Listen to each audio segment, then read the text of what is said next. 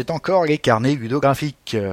C'est la suite de notre numéro sur l'art d'être joueur, et nous sommes toujours, quoique pour seulement quelques heures, en janvier 2015. Bonjour mon cobal. Salut Wenlock. Alors, avant que nous entamions euh, la seconde partie de notre émission, je te propose de répondre à quelques questions qui nous ont été posées euh, sur Radio Rollist. Oh oui, oh oui, chic, chic, chic. Envoie-moi des questions. Allez, petit coquinou. Alors, quel volume de texte pour un bon background de PJ Je sais pas s'il y a des règles en la matière. Euh, je sais pas s'il y a des règles rôlistes en la matière. Par contre, il y a des règles en termes de communication. Parce qu'en fait, le, le- celui qui pose la question donne comme exemple euh, qu'il a vu des historiques de vampires qui faisaient 30 à 40 pages écrypties. Voilà. Il Bon. dit c'est un peu dur à digérer. C'est oui, oui, tout à fait. C'est pour ça que je disais, il y a, il y a pas. De, je pense pas qu'il y ait des règles rôlistes particulières, mais il y a des règles en termes de com. Euh, quand tu fais de la com et que tu as besoin de transmettre une certaine masse d'informations, tu sais que euh, plus tu vas l'étendre et l'approfondir, moins il y a de chances pour qu'elle soit lue et intégrée. Donc à ce moment-là, il faudrait organiser. Organiser, c'est euh, par exemple, euh, si on va carrément au bout, soyons fous, tu fais ton BG, euh, tu l'envoies au MJ, et quand tu l'envoies au MJ, il y a la mise en forme, il y a les titres, ça commence par un résumé, ça finit par une conclusion, et tu mets en gras les trucs importants. Reste, c'est de l'explication. Éventuellement, tu fais des notes de bas de page. Tu sais, c'est les machins que tu as besoin de lire qu'après si vraiment ça t'intéresse. Mais si t'es pas prêt à aller jusque-là, euh, cours. enfin, je veux dire, moi, j'ai régulièrement des joueurs qui m'ont fait euh, des historiques de 4 pages euh, pour leur perso. Euh, ça tombe bien, je suis capable de les lire. Mais c'est pas pour toutes les campagnes. C'est pas. Puis, t'as intérêt à être en campagne, hein, parce que, comment dirais-je, si tu passes plusieurs heures à lire le BG de chaque perso, faut vraiment espérer que le temps cumulé soit encore très inférieur au temps que tu vas passer à mener avec ces persos. Ouais, Parce qu'après, pour mettre en jeu la totalité des, des 40 pages de background, Ah, Après, tu mets pas tout en jeu, mais effectivement. Donc, à mon avis, euh, voilà, si on devait donner un ordre de grandeur, euh, moi, j'attends personnellement entre euh, 10-15 lignes. En dessous, c'est vraiment dur d'avoir quelque chose d'intéressant, ou alors tu joues en old school, quoi. C'est-à-dire que t'as des persos archétypaux, et puis voilà.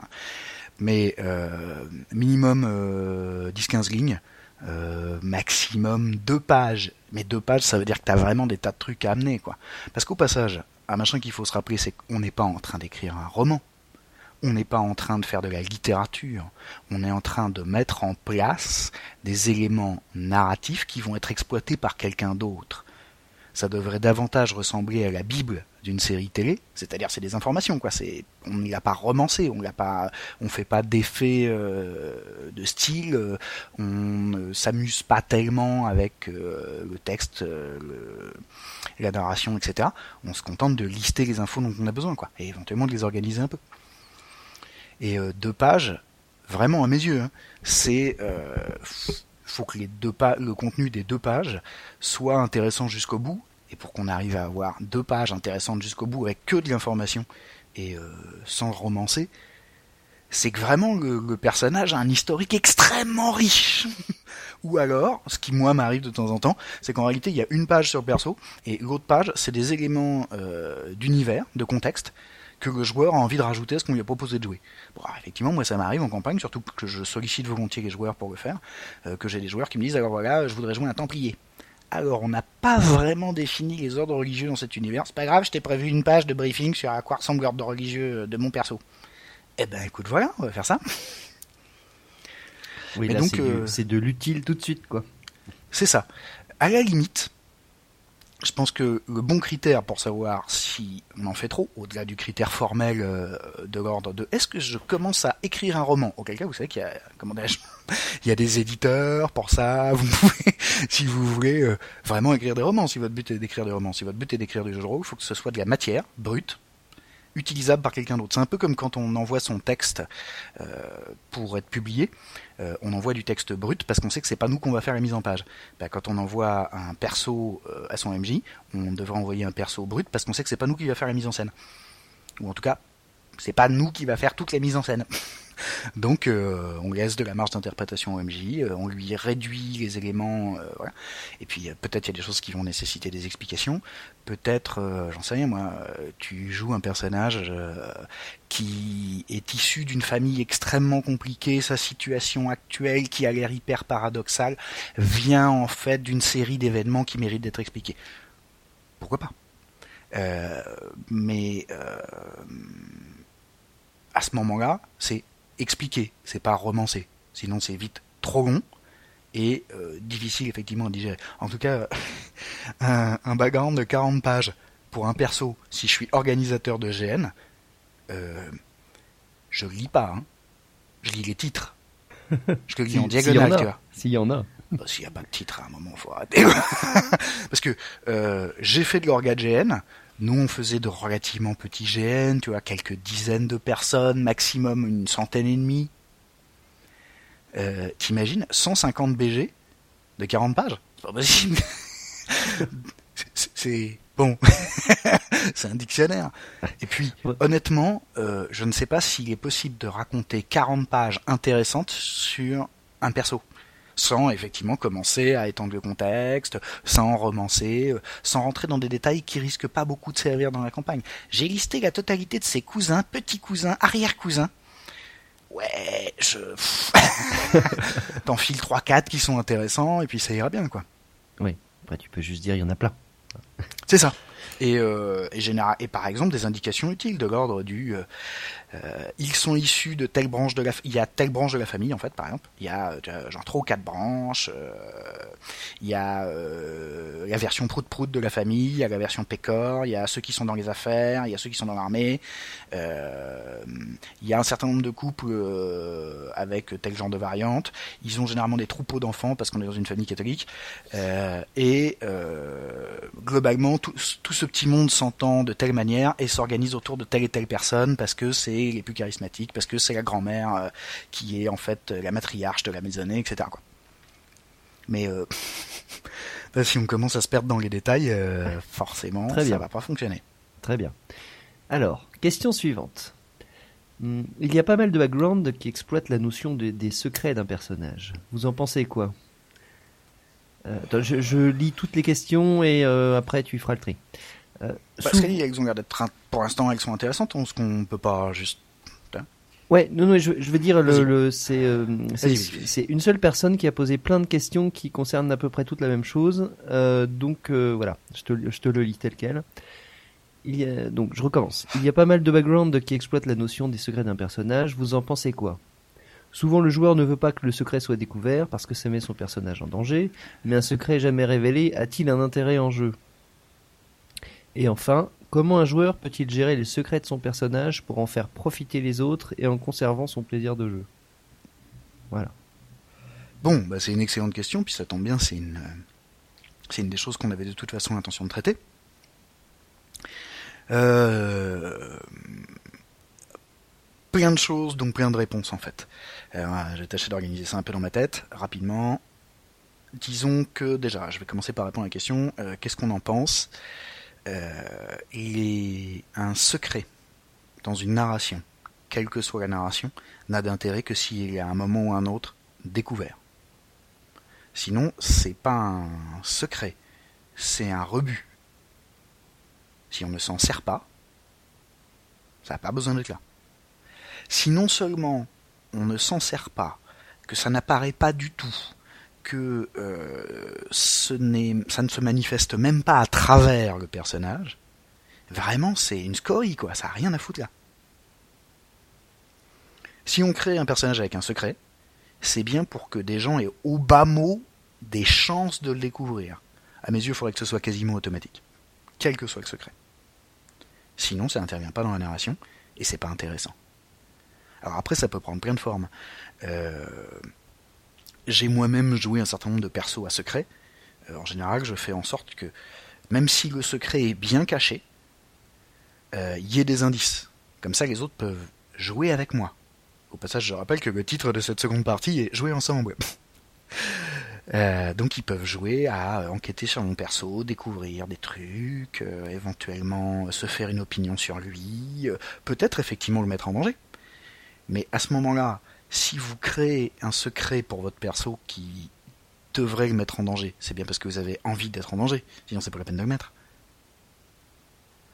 Donc de toute façon, les secrets, à mes yeux, vont être révélés à un moment.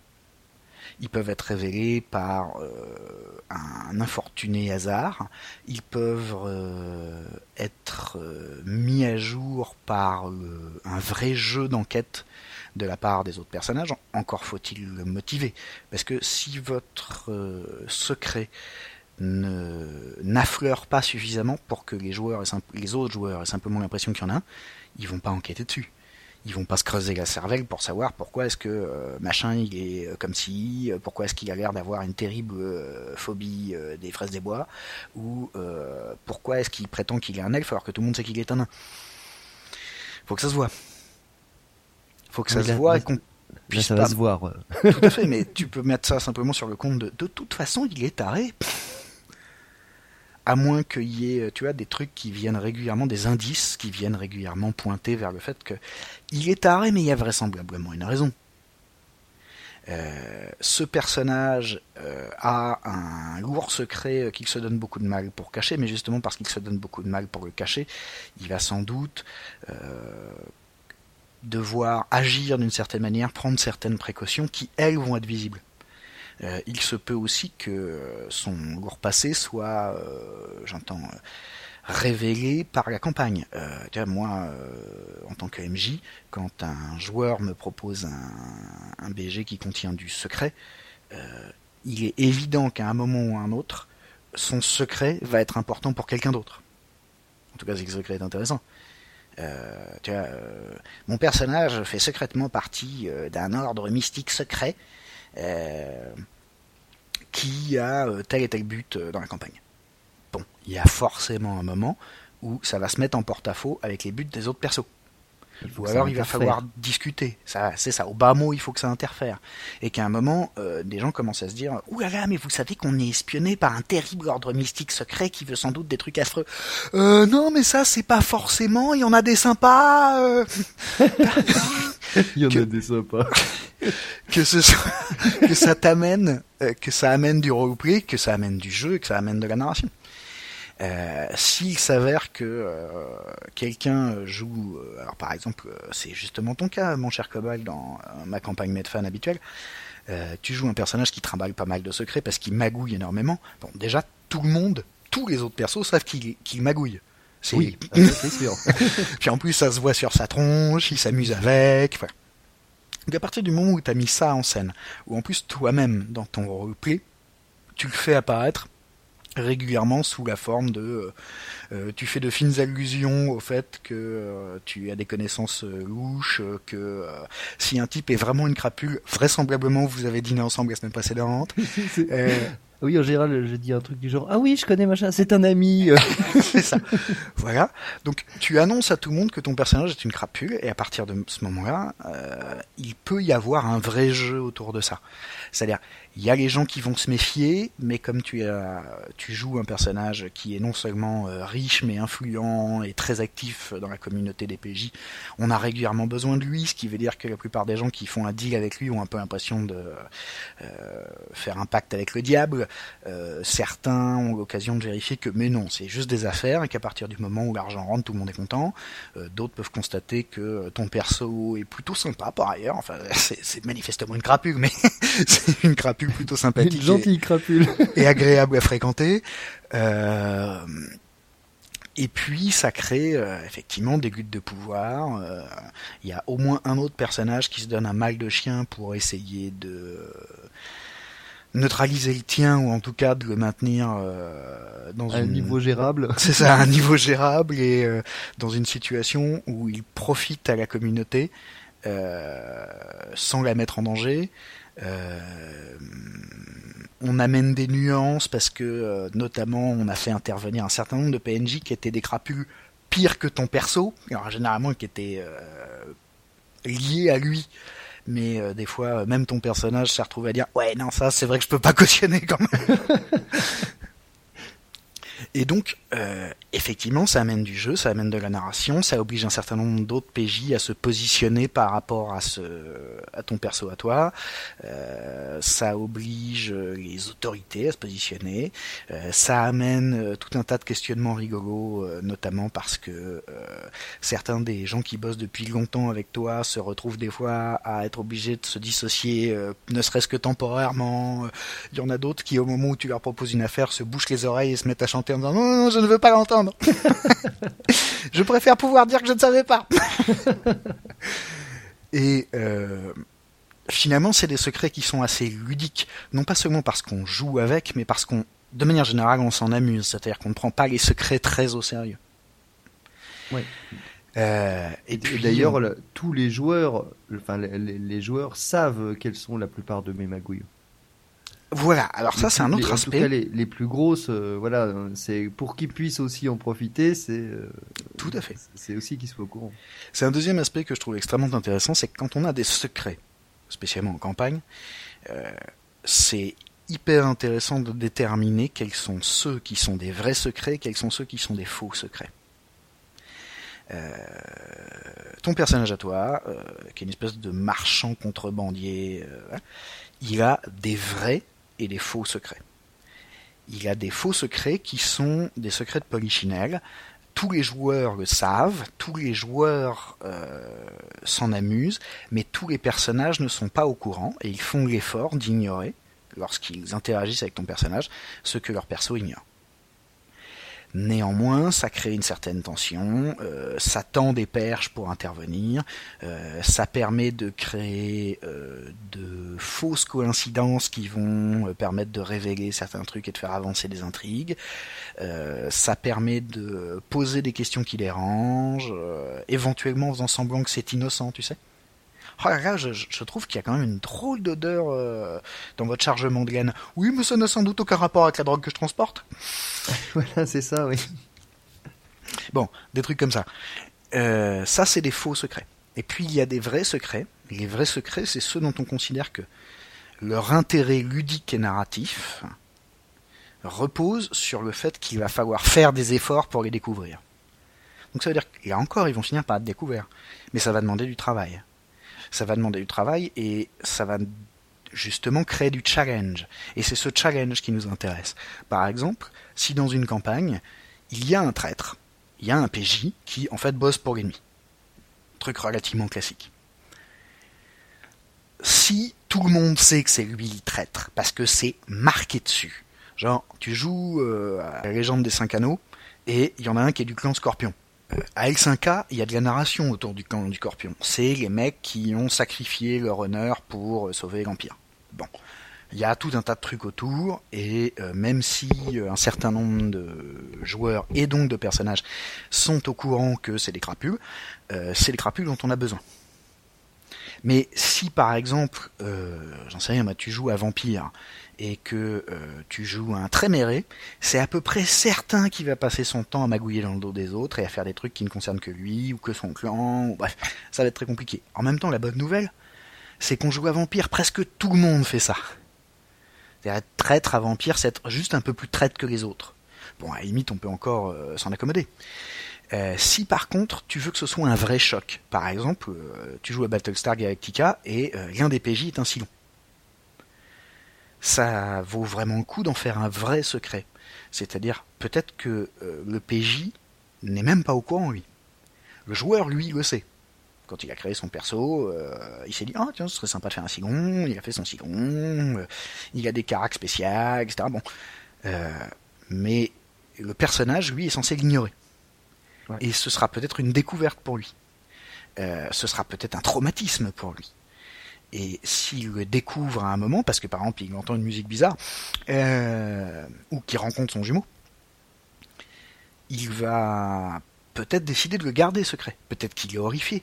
Peut-être que ça, il ne remet pas en cause son allégeance, mais qu'il a peur que les autres le considèrent comme un traître rien que parce qu'il est si long, alors qu'il n'a pas choisi d'être si long et que peut-être il a euh, des points de vue tout à fait humanistes, peut-être qu'il serait prêt à se, battre contre l'hégémonie des Silons, etc., si on lui en laissait la chance. Mais évidemment, si quelqu'un lui dit « Oh, mais t'es un sale traître !» et lui fume la tête immédiatement, il n'aura pas l'occasion de le faire.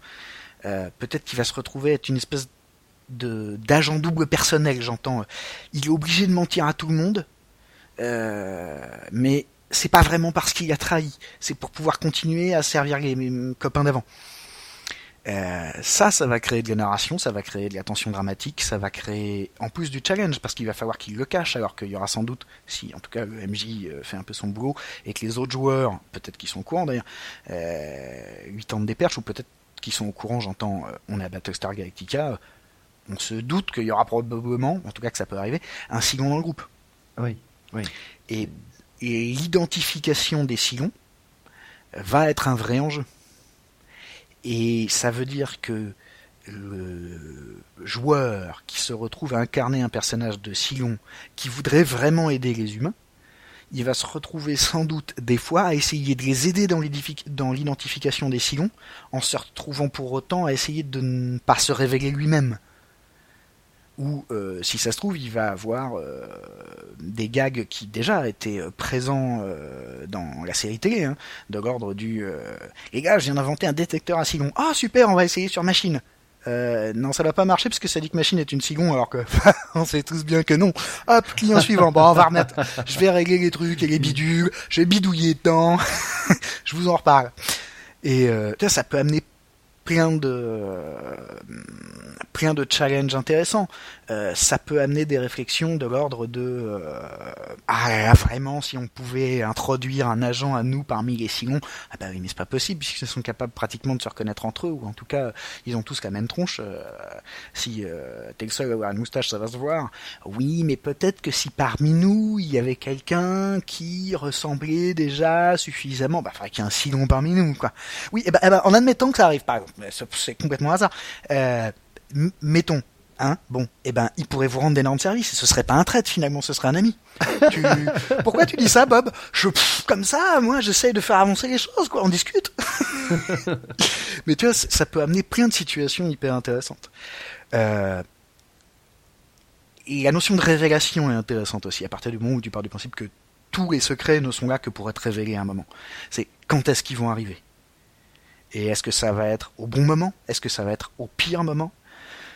Euh, imagine que euh, dans une campagne, on est, euh, par exemple, on joue à Midnight.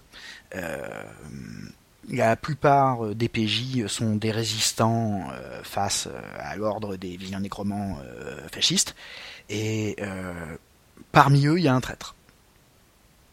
Est-ce que c'est un vrai traître? J'entends, est-ce que c'est quelqu'un qui euh, a vraiment trouvé son intérêt personnel, a bossé pour euh, le, gouvernement des nécromants fascistes, ou est-ce que euh, c'est quelqu'un qui est forcé à l'être?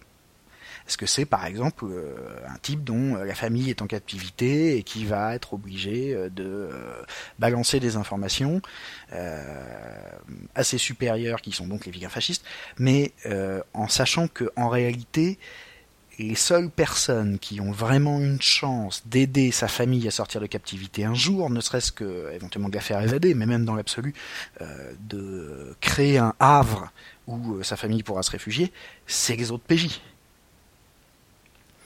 Et on joue comme ça pendant un moment, euh, le personnage traître euh, essaye de composer, de ménager la chèvre et le chou, de donner des informations pour protéger sa famille, mais en même temps euh, rien qui mette trop en danger ses camarades, éventuellement il invente des circonstances qui vont faire régulièrement rater le truc, mais évidemment à ce moment-là ses maîtres vont augmenter la pression, etc. Bon. Et il y a un moment où on va aller vers la révélation. Si le MJ et le joueur du traître ont le temps d'en discuter entre eux, parce que c'était un peu la thématique de notre première partie. Hein.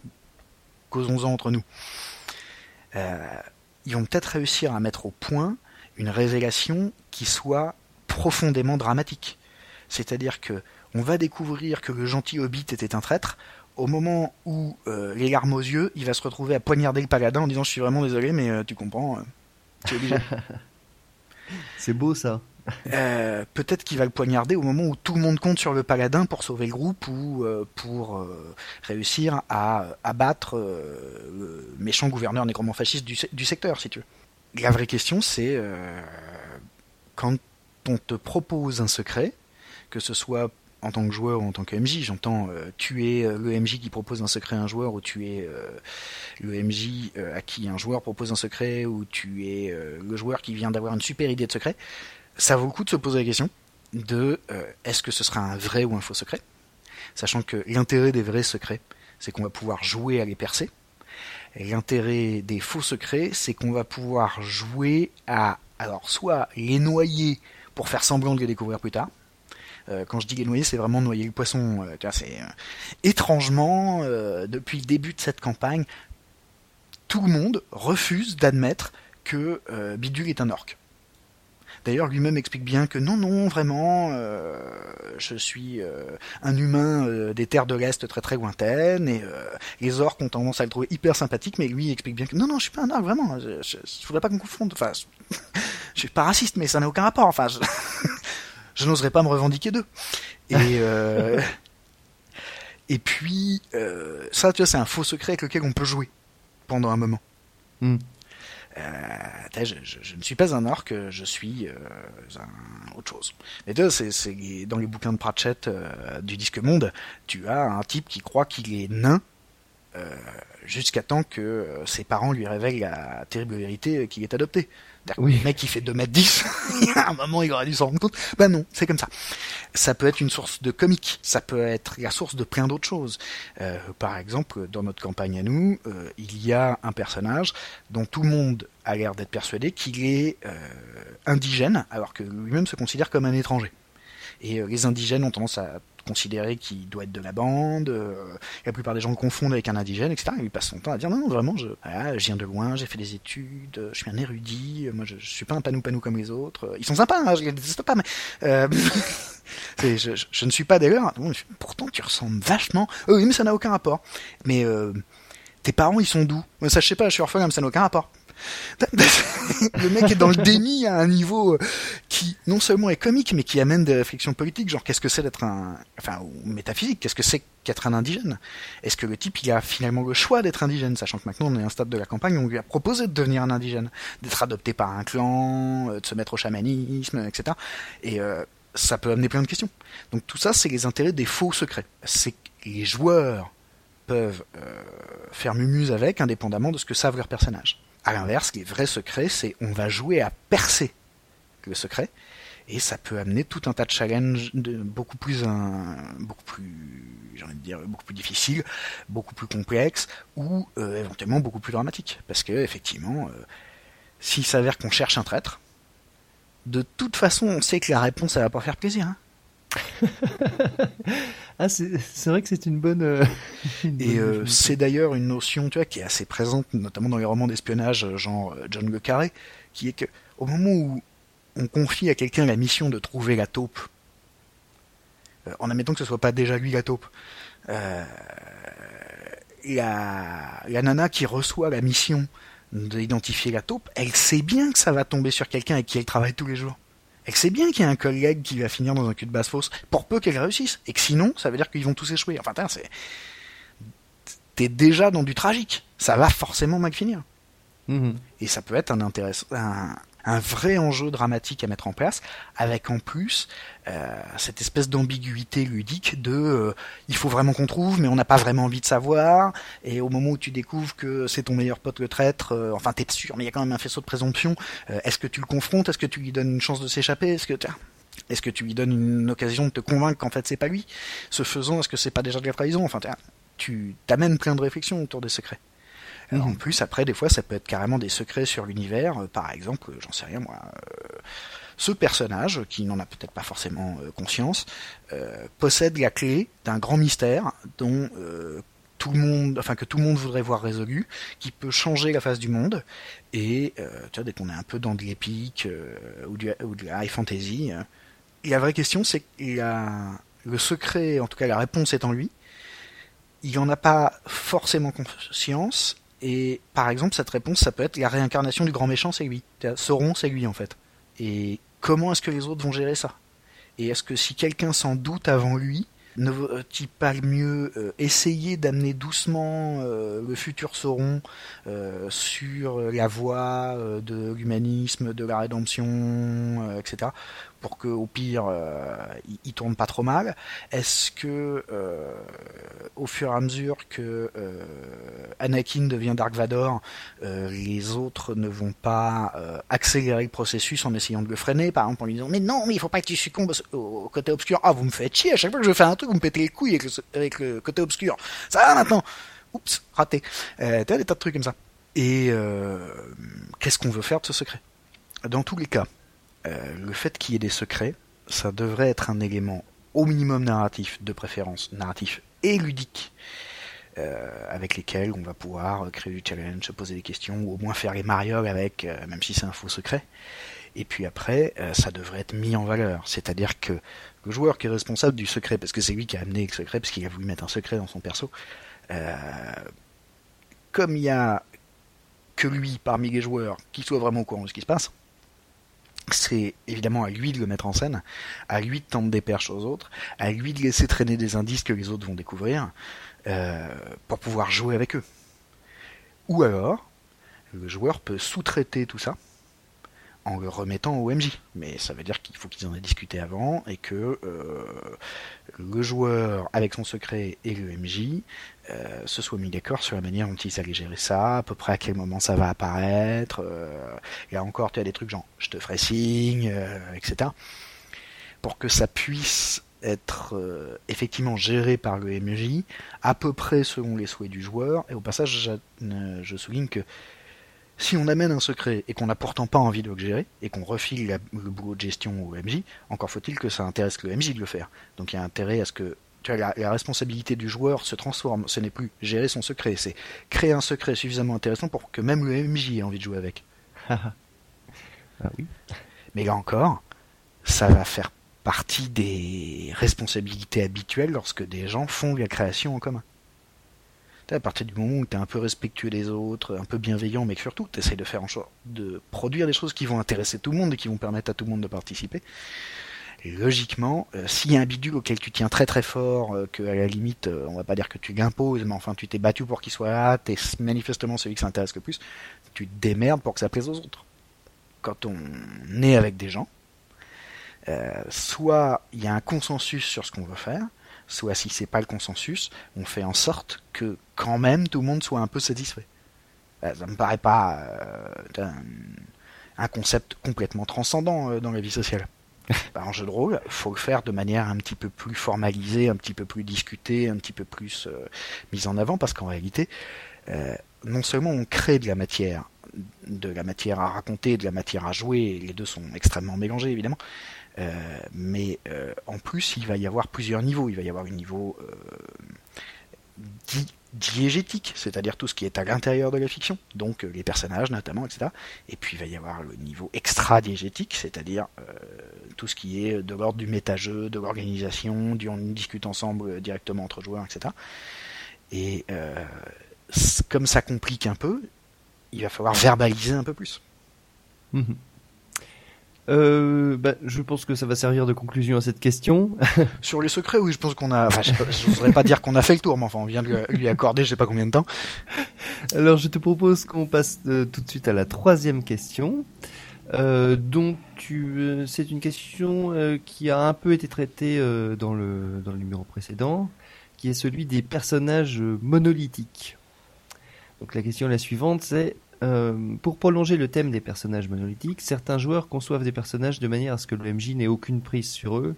Ils jouent des orphelins déracinés et errants, sans faiblesse, qui pourraient les impliquer dans le jeu. De véritables murders hobos, comme disent les podcasteurs US. des clodos meurtriers qui errent de donjon en donjon, ou de soirée en soirée, de bibliothèque en bibliothèque, sans autre lien et objectif que la résolution des obstacles placés sur leur chemin. Quel conseil donner à ces joueurs pour qu'ils profitent plus du jeu de rôle? Oh. bah D'abord, faudrait se demander s'ils ont envie de profiter plus du jeu de rôle. Parce que, je veux dire, euh, moi, ça fait quelques années que euh, personne m'a proposé de perso comme ça à une de mes tables.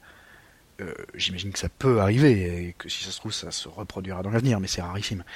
des fois, j'ai des trucs au deuxième degré, tu vois Genre, c'est le fils d'un ninja très riche.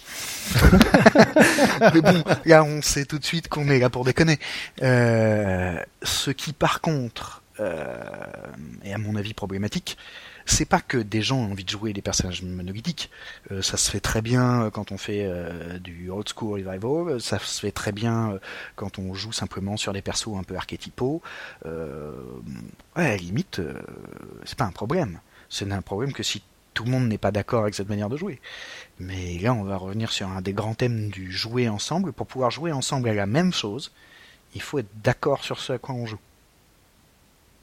Et là encore, ça peut prendre la forme d'un consensus, alors plus ou moins mou, plus ou moins solide, plus ou moins enthousiaste. Euh, ça peut être une forme de négociation. Alors euh, nous voilà, on a décidé qu'on allait faire des persos avec un roleplay hyper profond. Ah c'est con, moi je voulais faire un personnage monolithique. Et ben écoute, après on peut essayer d'intégrer ton personnage monolithique dans notre roleplay profond. Si ça se trouve, euh, c'est vraiment une espèce de type qui n'a euh, d'existence que dans l'action, qui réfléchit pas à ce qu'il fait, qui ne veut rien dans la vie, qui pour la plupart d'entre nous serait considéré comme complètement dépressif mais euh, que lui vit différemment et on va en discuter.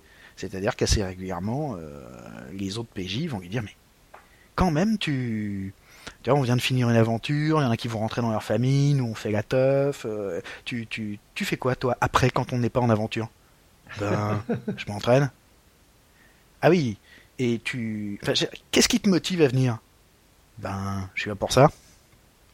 Mais je veux dire, il y, a des gens que tu aimes, tu veux des trucs dans la vie ou euh, ben j'aime bien tuer les orques. Oui, Écoute, on, va te présenter un mage très bien. il est très sympa. Tu vas t'allonger sur son divan et puis on va en parler.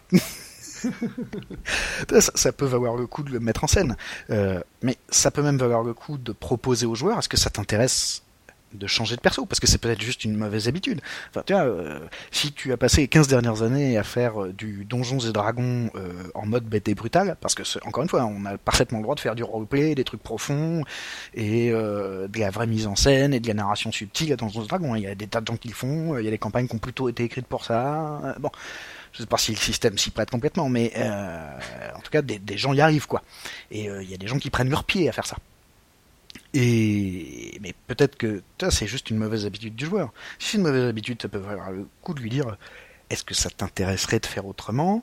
Et est-ce que ça t'intéresserait qu'on commence justement par on prend ton perso tel qu'il est, mais au regard du contexte, on va amener sur lui un autre point de vue. Et ce point de vue, tu pourras y adhérer ou pas. Euh, J'entends peut-être que ton personnage va commencer à euh, se faire des amis dans le groupe de jeu. Il y a des gens, il va s'avérer qu'ils les aiment bien. Euh, peut-être qu'il va commencer à leur confier des trucs. Genre, euh, j'avais jamais eu d'amis avant. Ah bah, oh, oh, là là, d'un seul coup, le barbare, tu vois, ton, il fait fondre le petit cœur de tout le monde, on se dit, le oh. pauvre Mais euh, t'as dû avoir une enfance hyper malheureuse. Ah non, ça va, quand j'arrivais à battre les chiens, je pouvais manger. oui, d'accord, je... il faut qu'on en parle, hein, vraiment. Et euh, tu vois, peut-être que ça va amener des tas de trucs intéressants, peut-être que ça va créer des challenges, peut-être qu'à un moment le barbare il va dire non mais vous êtes gentil mais là avec euh, vos trucs de gonzesse, euh, moi je deviens tout moumou, euh, je ne peux plus hacher de l'orque comme je le faisais avant et ça nous met tous en danger en fait. Vous m'avez pas recruté parce que j'étais gentil. Hein. C'est une bonne question. et, maintenant, ça aussi, il faut qu'on en parle. C'est ça et maintenant il pleure devant des chatons. Enfin bon, bref, rien ne va plus quoi. Tout à fait. Mais ça peut être intéressant de changer euh, non seulement euh, l'équilibre d'un personnage, de commencer par passer par le déséquilibré pour l'amener vers quelque chose de nouveau. Euh, peut-être qu'on va faire comme dans tous les shonen manga où au bout de quelques épisodes il va découvrir le grand pouvoir de l'amitié. peut-être que ça va être des trucs un peu plus profonds. Peut-être que on va, tu s'aventurer dans la psycho. J'en sais rien. Mais la vraie question, c'est est-ce qu'on a envie de le faire? Et par contre, s'il s'avère qu'à une table de par exemple 4 joueurs, il y en a 3 qui ont envie de faire du roleplay complexe, euh, qui euh, un historique euh, qui amène plein d'accroches, etc., et qu'il y en a un qui a fait en sorte que, en gros, son personnage soit techniquement une bague au téflon sur laquelle rien n'a de prise et qui, si possible, fait un maximum de dommages à l'impact, ben, est-ce qu'on peut s'accorder? Est-ce que ça peut les intéresser d'avoir un bourrin dans leur groupe? Est-ce que euh, ce joueur-là va pouvoir s'amuser et prendre son pied sans avoir l'impression qu'on le prive d'une partie du jeu. Ou peut-être qu'au bout de quelques séances avec des gens qui font plus de roleplay, etc., ça va lui faire envie. Mais dans tous les cas, ça se discute. Ça se cause, quoi. on est...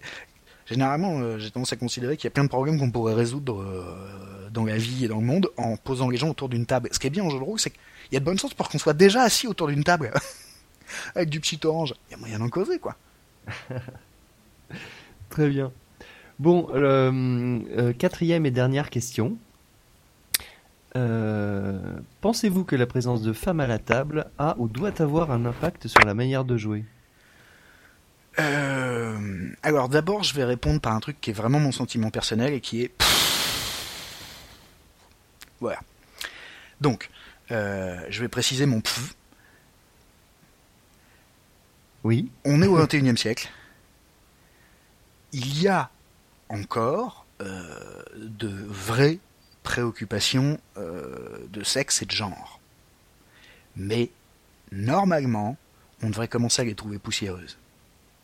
Donc, à mes yeux, euh, la meilleure manière d'intégrer une nana à une table de jeu, c'est de pas se préoccuper, enfin de se préoccuper moins du fait que ce soit une nana que du fait que c'est quelqu'un. Et au passage, euh, de mon expérience à moi, alors tout le monde sera peut-être pas d'accord, mais il y a généralement plus de différences entre les individus qu'entre les groupes. Ce qui veut dire que c'est exactement la même chose si. Euh, qu'est-ce qui se passe si on a un joueur qui est musulman? Bah, C'est-à-dire que c'est un rôliste et qu'a priori, il y a pas. Ça va peut-être intervenir, euh, il y a peut-être sa culture, il y a peut-être ses préoccupations qui vont être dedans, mais si vous jouez avec une bande de gauchistes, ce qui m'arrive assez régulièrement, et que un jour vous avez un type qui sort de HEC et qui est très. travailler plus pour gagner plus, ça risque déjà de faire des discussions un peu vives. Euh, ah, bien l'euphémisme sur un peu vif.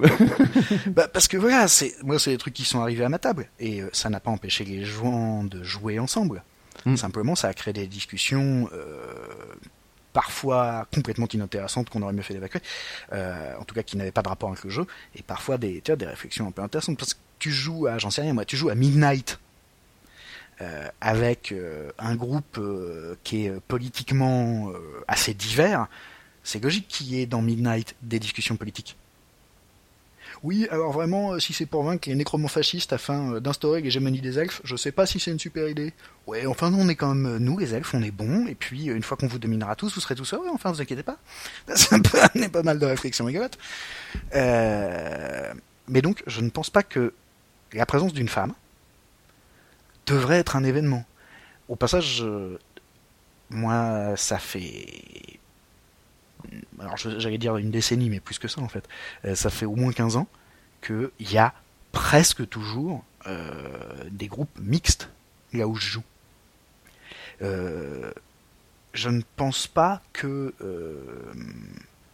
notamment, ce soit rendre service à quelqu'un, donc là particulièrement à une nana à une table de jeu de rôle, que de faire tu vois, des espèces de discrimination positive. Genre, bon, alors voilà, euh, comme on n'a qu'une seule Janine à la table, euh, on va dire qu'à chaque fois que Janine veut un truc, on, le fait tous. Hmm, je sais pas, c'est une personne, elle va pouvoir défendre son point de vue, elle va euh, discuter avec les autres. Alors après, il y a par contre des choses qu'on ne devrait pas faire aux tables de jeu. Mais on les a déjà mentionné, c'est être irrespectueux, c'est être malveillant, c'est faire des blagues à la con tout le temps, mais quelle que soit la blague, si tu veux. Euh, moi, j'ai euh, joué en club à une époque euh, avec un joueur ouvertement gay. Clairement, pour lui, comme sans doute après quelques temps pour les autres, les blagues là-dessus, ça lasse un peu, quoi. Mais ce n'est pas parce qu'il est gay qu'on n'aurait pas dû faire chier. C'est parce que c'est un humain, c'est parce qu'on était venu pour jouer avec lui. Je pense que ça peut servir de conclusion. euh, merci Wenlock. Euh, on va maintenant passer à la deuxième partie de ce numéro sur l'art d'être joueur. Et cette fois-ci, nous allons parler de jouer ensemble. Eh oui. Alors au passage, je vais commencer par expliquer, même pas au passage d'ailleurs, ça va être mon, mon intro, euh, pourquoi est-ce qu'on a choisi ce titre et ce qu'on entend par jouer ensemble? Le jeu de rôle n'est pas un loisir de consommation. On peut s'asseoir à la table, jeter des dés et pas raconter grand chose, mais alors il est probable qu'on fasse pas beaucoup de jeux de rôle. Pour participer à une partie de jeu de rôle, même en tant que joueur, normalement, on devrait participer aux décisions, participer à faire vivre le groupe. Euh, j'entends animer les discussions, euh, décrire des trucs, au moins raconter son perso, euh, faire du roleplay, apporter des choses. Alors tout ça dans des, si tu veux, dans des proportions et dans des quantités qui sont hyper variables et qui dépendent du goût des gens. ça peut prendre plein de formes, etc. Hein, mais par définition, si la seule personne qui est active, c'est le MJ, et que les autres se contentent de lancer les dés quand il se passe un truc, on n'est pas en train de jouer ensemble. Et le jeu de rôle n'a, semble-t-il, pas été conçu pour être utilisé comme ça. Il a été conçu pour que euh, tous les gens qui soient là soient actifs et génèrent des choses. Et euh, si le MJ euh, lance des challenges et crée des situations, on l'a dit dans certains des numéros précédents, en réalité ce sont les joueurs qui font les événements en réagissant à ces situations. Donc ça veut dire qu'ils ont déjà un énorme pouvoir narratif. Ils ont le pouvoir de, dans cette aventure, nous sommes, nous, pleinement maîtres des personnages principaux. Et comme ce sont les personnages principaux, il s'avère que c'est leur aventure et que ça va tourner autour d'eux. Donc il y a plein de choses qu'on pourrait faire. Euh, mais il y a un minimum qui est euh, vraiment interagir. Et évidemment, à partir de là, il revient aux joueurs de décider à quel point ils veulent s'investir, à quel point ils veulent partager et créer, comment, euh, ça vaut le coup qu'ils en discutent entre eux. Mais le fondement du jeu, ce sera toujours l'interactivité. Et l'interactivité, ça veut bien dire que tout le monde bouge un peu, quoi. Donc, à partir du moment où on essaye de jouer ensemble, on va avoir besoin d'un certain nombre de trucs. Ce n'est pas une obligation, c'est un besoin. Euh, la nuance peut paraître subtile, mais ce n'est pas une injonction de l'ordre il faut que vous fassiez ça, sinon vous êtes des mauvais joueurs, vous êtes vilains. C'est si vous voulez euh, partager davantage, si vous voulez vous amuser davantage, si vous voulez interagir davantage, il y a des outils et des actes que vous allez être obligé de mettre en place euh, pour atteindre ce but-là. Mais si vous n'avez pas envie de l'atteindre, vous n'êtes pas obligé de vous faire chier avec tout ce qu'on raconte. Euh, il y a des choses qui pourront vous donner des idées dans ce podcast, il y a des choses qui pourront peut-être vous donner envie. Euh, ce serait même carrément cool. Je pense que ce serait flatteur pour toi comme moi euh, de penser qu'il y a des gens à qui on a transmis un peu d'enthousiasme sur des trucs et qui ont eu envie de tester. Et puis même si ça veut dire qu'après quelques séances, en ayant fait plus d'efforts dans cette direction, ils n'ont pas trouvé la satisfaction qu'ils voulaient, ils arrêtent. ça nous donnera à nous en tout cas l'occasion de partager un peu la manière dont on joue, parce que ce n'est qu'une manière de jouer. Mais donc, en tout cas, si on veut pouvoir jouer ensemble, il va falloir communiquer. Et euh, on en a déjà pas mal parlé en fait dans la première partie, euh, l'importance de dialoguer, de mettre les choses à plat, de sortir les tableaux Véleda, etc. Mais euh, ça implique notamment deux trucs assez basiques, mais qui sont toujours hyper utiles à répéter, à rappeler, à réexpliquer en communication. c'est communiquer ça nécessite à la fois de l'écoute et de l'expression de soi. C'est-à-dire faire des fois l'effort de fermer sa gueule pour laisser les autres parler. Et parfois, euh, de fermer sa gueule pour laisser les autres parler pendant qu'ils parlent pas. C'est-à-dire pendant que ça met du temps à sortir, pendant que ça balbutie, pendant que ça hésite. Parce que euh, la création, c'est pas forcément un truc, c'est pas un robinet qu'on ouvre, si tu veux. Euh, des fois ça sort pas, euh, des fois ça se cogne au bord en sortant, euh, des fois ça sort pas droit, des fois t'as un machin qui sort et tu sais absolument pas ce que c'est, il va falloir qu'on discute pour essayer de voir dans quel bout, enfin quel bout nous intéresse et comment ça peut s'emmancher dans le reste, et etc. mais donc il faut donner un peu de temps aux autres pour euh, hésiter, euh, se tromper, euh, revenir sur la première proposition, etc. Là encore, ça implique d'avoir un cadre un peu bienveillant, un peu respectueux, etc. Mais faire en plus l'effort de l'écoute, c'est valable pour le MJ comme pour tous les joueurs qui participent. D'accord. Et l'expression de soi, c'est un autre effort. C'est-à-dire que euh, tu l'as mentionné la dernière fois, quand on demande aux gens leur avis sur un sujet quelconque, ils n'en ont pas toujours un. Des fois, ils en auront vraiment pas. Moi, il y a des sujets sur lesquels j'ai absolument pas d'avis. Euh, mais lorsqu'il s'agit de participer à une création commune, lorsqu'il s'agit de jouer ensemble et de d'envoyer des babags aux autres pour qu'ils puissent vous les renvoyer selon un autre angle et que ça rebondisse dans tous les sens et qu'on s'amuse, euh, des fois il va falloir faire l'effort d'exprimer des choses de soi qui sont un peu perso, mais justement c'est parce qu'elles sont un peu perso, euh, un peu euh, éventuellement un peu intimes ou qu'elles nous touchent un peu, qu'elles vont être intéressantes. Une bonne histoire, généralement, c'est une histoire qui nous touche un peu. Euh, c'est pas forcément un truc qui nous émeut et qui nous fait euh, pleurer des larmes, hein, mais euh, ça peut être une histoire qui nous met en colère, qui met en scène des trucs qui nous énervent, euh, qui euh, peut y avoir de la catharsis, il peut y avoir des préoccupations qu'on a déjà dans la vraie vie, il peut y avoir des préoccupations qu'on n'a plus dans la vraie vie mais avec lesquelles on peut encore jouer, il peut y avoir des préoccupations qu'on n'a jamais eues en vrai mais qu'on trouve suffisamment intéressantes, suffisamment interpellantes pour avoir envie de les mettre en scène en jeu de rôle. Et pour ça, ça veut dire que j'en sais rien, moi par exemple, grand classique, euh, il m'est arrivé de mener des scénars d'horreur et de commencer par demander à la tablée euh, où est la limite? Quels sont les trucs que vraiment vous ne supporteriez pas? Et quand tu as des joueurs qui te disent hm, vraiment, euh, si on commence à castagner des gamins ou à les violer, c'est trop pour moi. Généralement, soit tu peux considérer que c'est parce que c'est juste des gens avec une sensibilité normale et que c'est le genre de truc qui les amuse pas beaucoup, euh, soit souvent dans la manière dont c'est exprimé, tu peux commencer à te dire, hmm, je ne sais pas si machin a une enfance tellement drôle. Elle a été mhm. beaucoup plus rigolote que celle de Grunt le barbare qui devait se battre avec les chiens, le perso qu'il a créé. Néanmoins, c'est peut-être justement parce qu'on va parler de l'enfance, qu'on va parler du devenir, qu'on va parler de euh, la difficulté à s'arracher de l'endroit où on vient pour devenir quelque chose d'autre, etc., que ça va intéresser ce joueur-là. Euh, d'une autre manière. Il se sentira plus impliqué. Euh, oui, parce que en fait, il raconte. Quand on joue ensemble, les trucs qu'on s'échange, c'est en grande partie de nature émotionnelle. On, évidemment, on met énormément de filtres intellectuels, on met énormément de méthodologie, on parle de narratologie, on fait du game design, etc. Mais en vrai, euh, les trucs qui restent d'une partie de jeu de rôle, les choses qui font qu'on a aimé une histoire ou qu'on a aimé un jeu, c'est ce qui nous a fait ressentir. Et donc il va falloir investir ces trucs-là. Alors on n'est pas tous, euh, comment dire, euh, attention, une tablette de jeu de rôle, euh, c'est pas une thérapie de groupe. Ça n'a pas les mêmes fonctionnements, ça n'a pas les mêmes intérêts, c'est pas fait pour la même chose. puis sinon, ce serait, t'imagines, difficile de faire une vraie partie. Il faudrait beaucoup de mouchoirs. Bon. Mais l'expression de soi, c'est, bah oui, l'expression de soi, c'est dire ça j'aime, ça j'aime pas, ça je voudrais, ça je voudrais pas.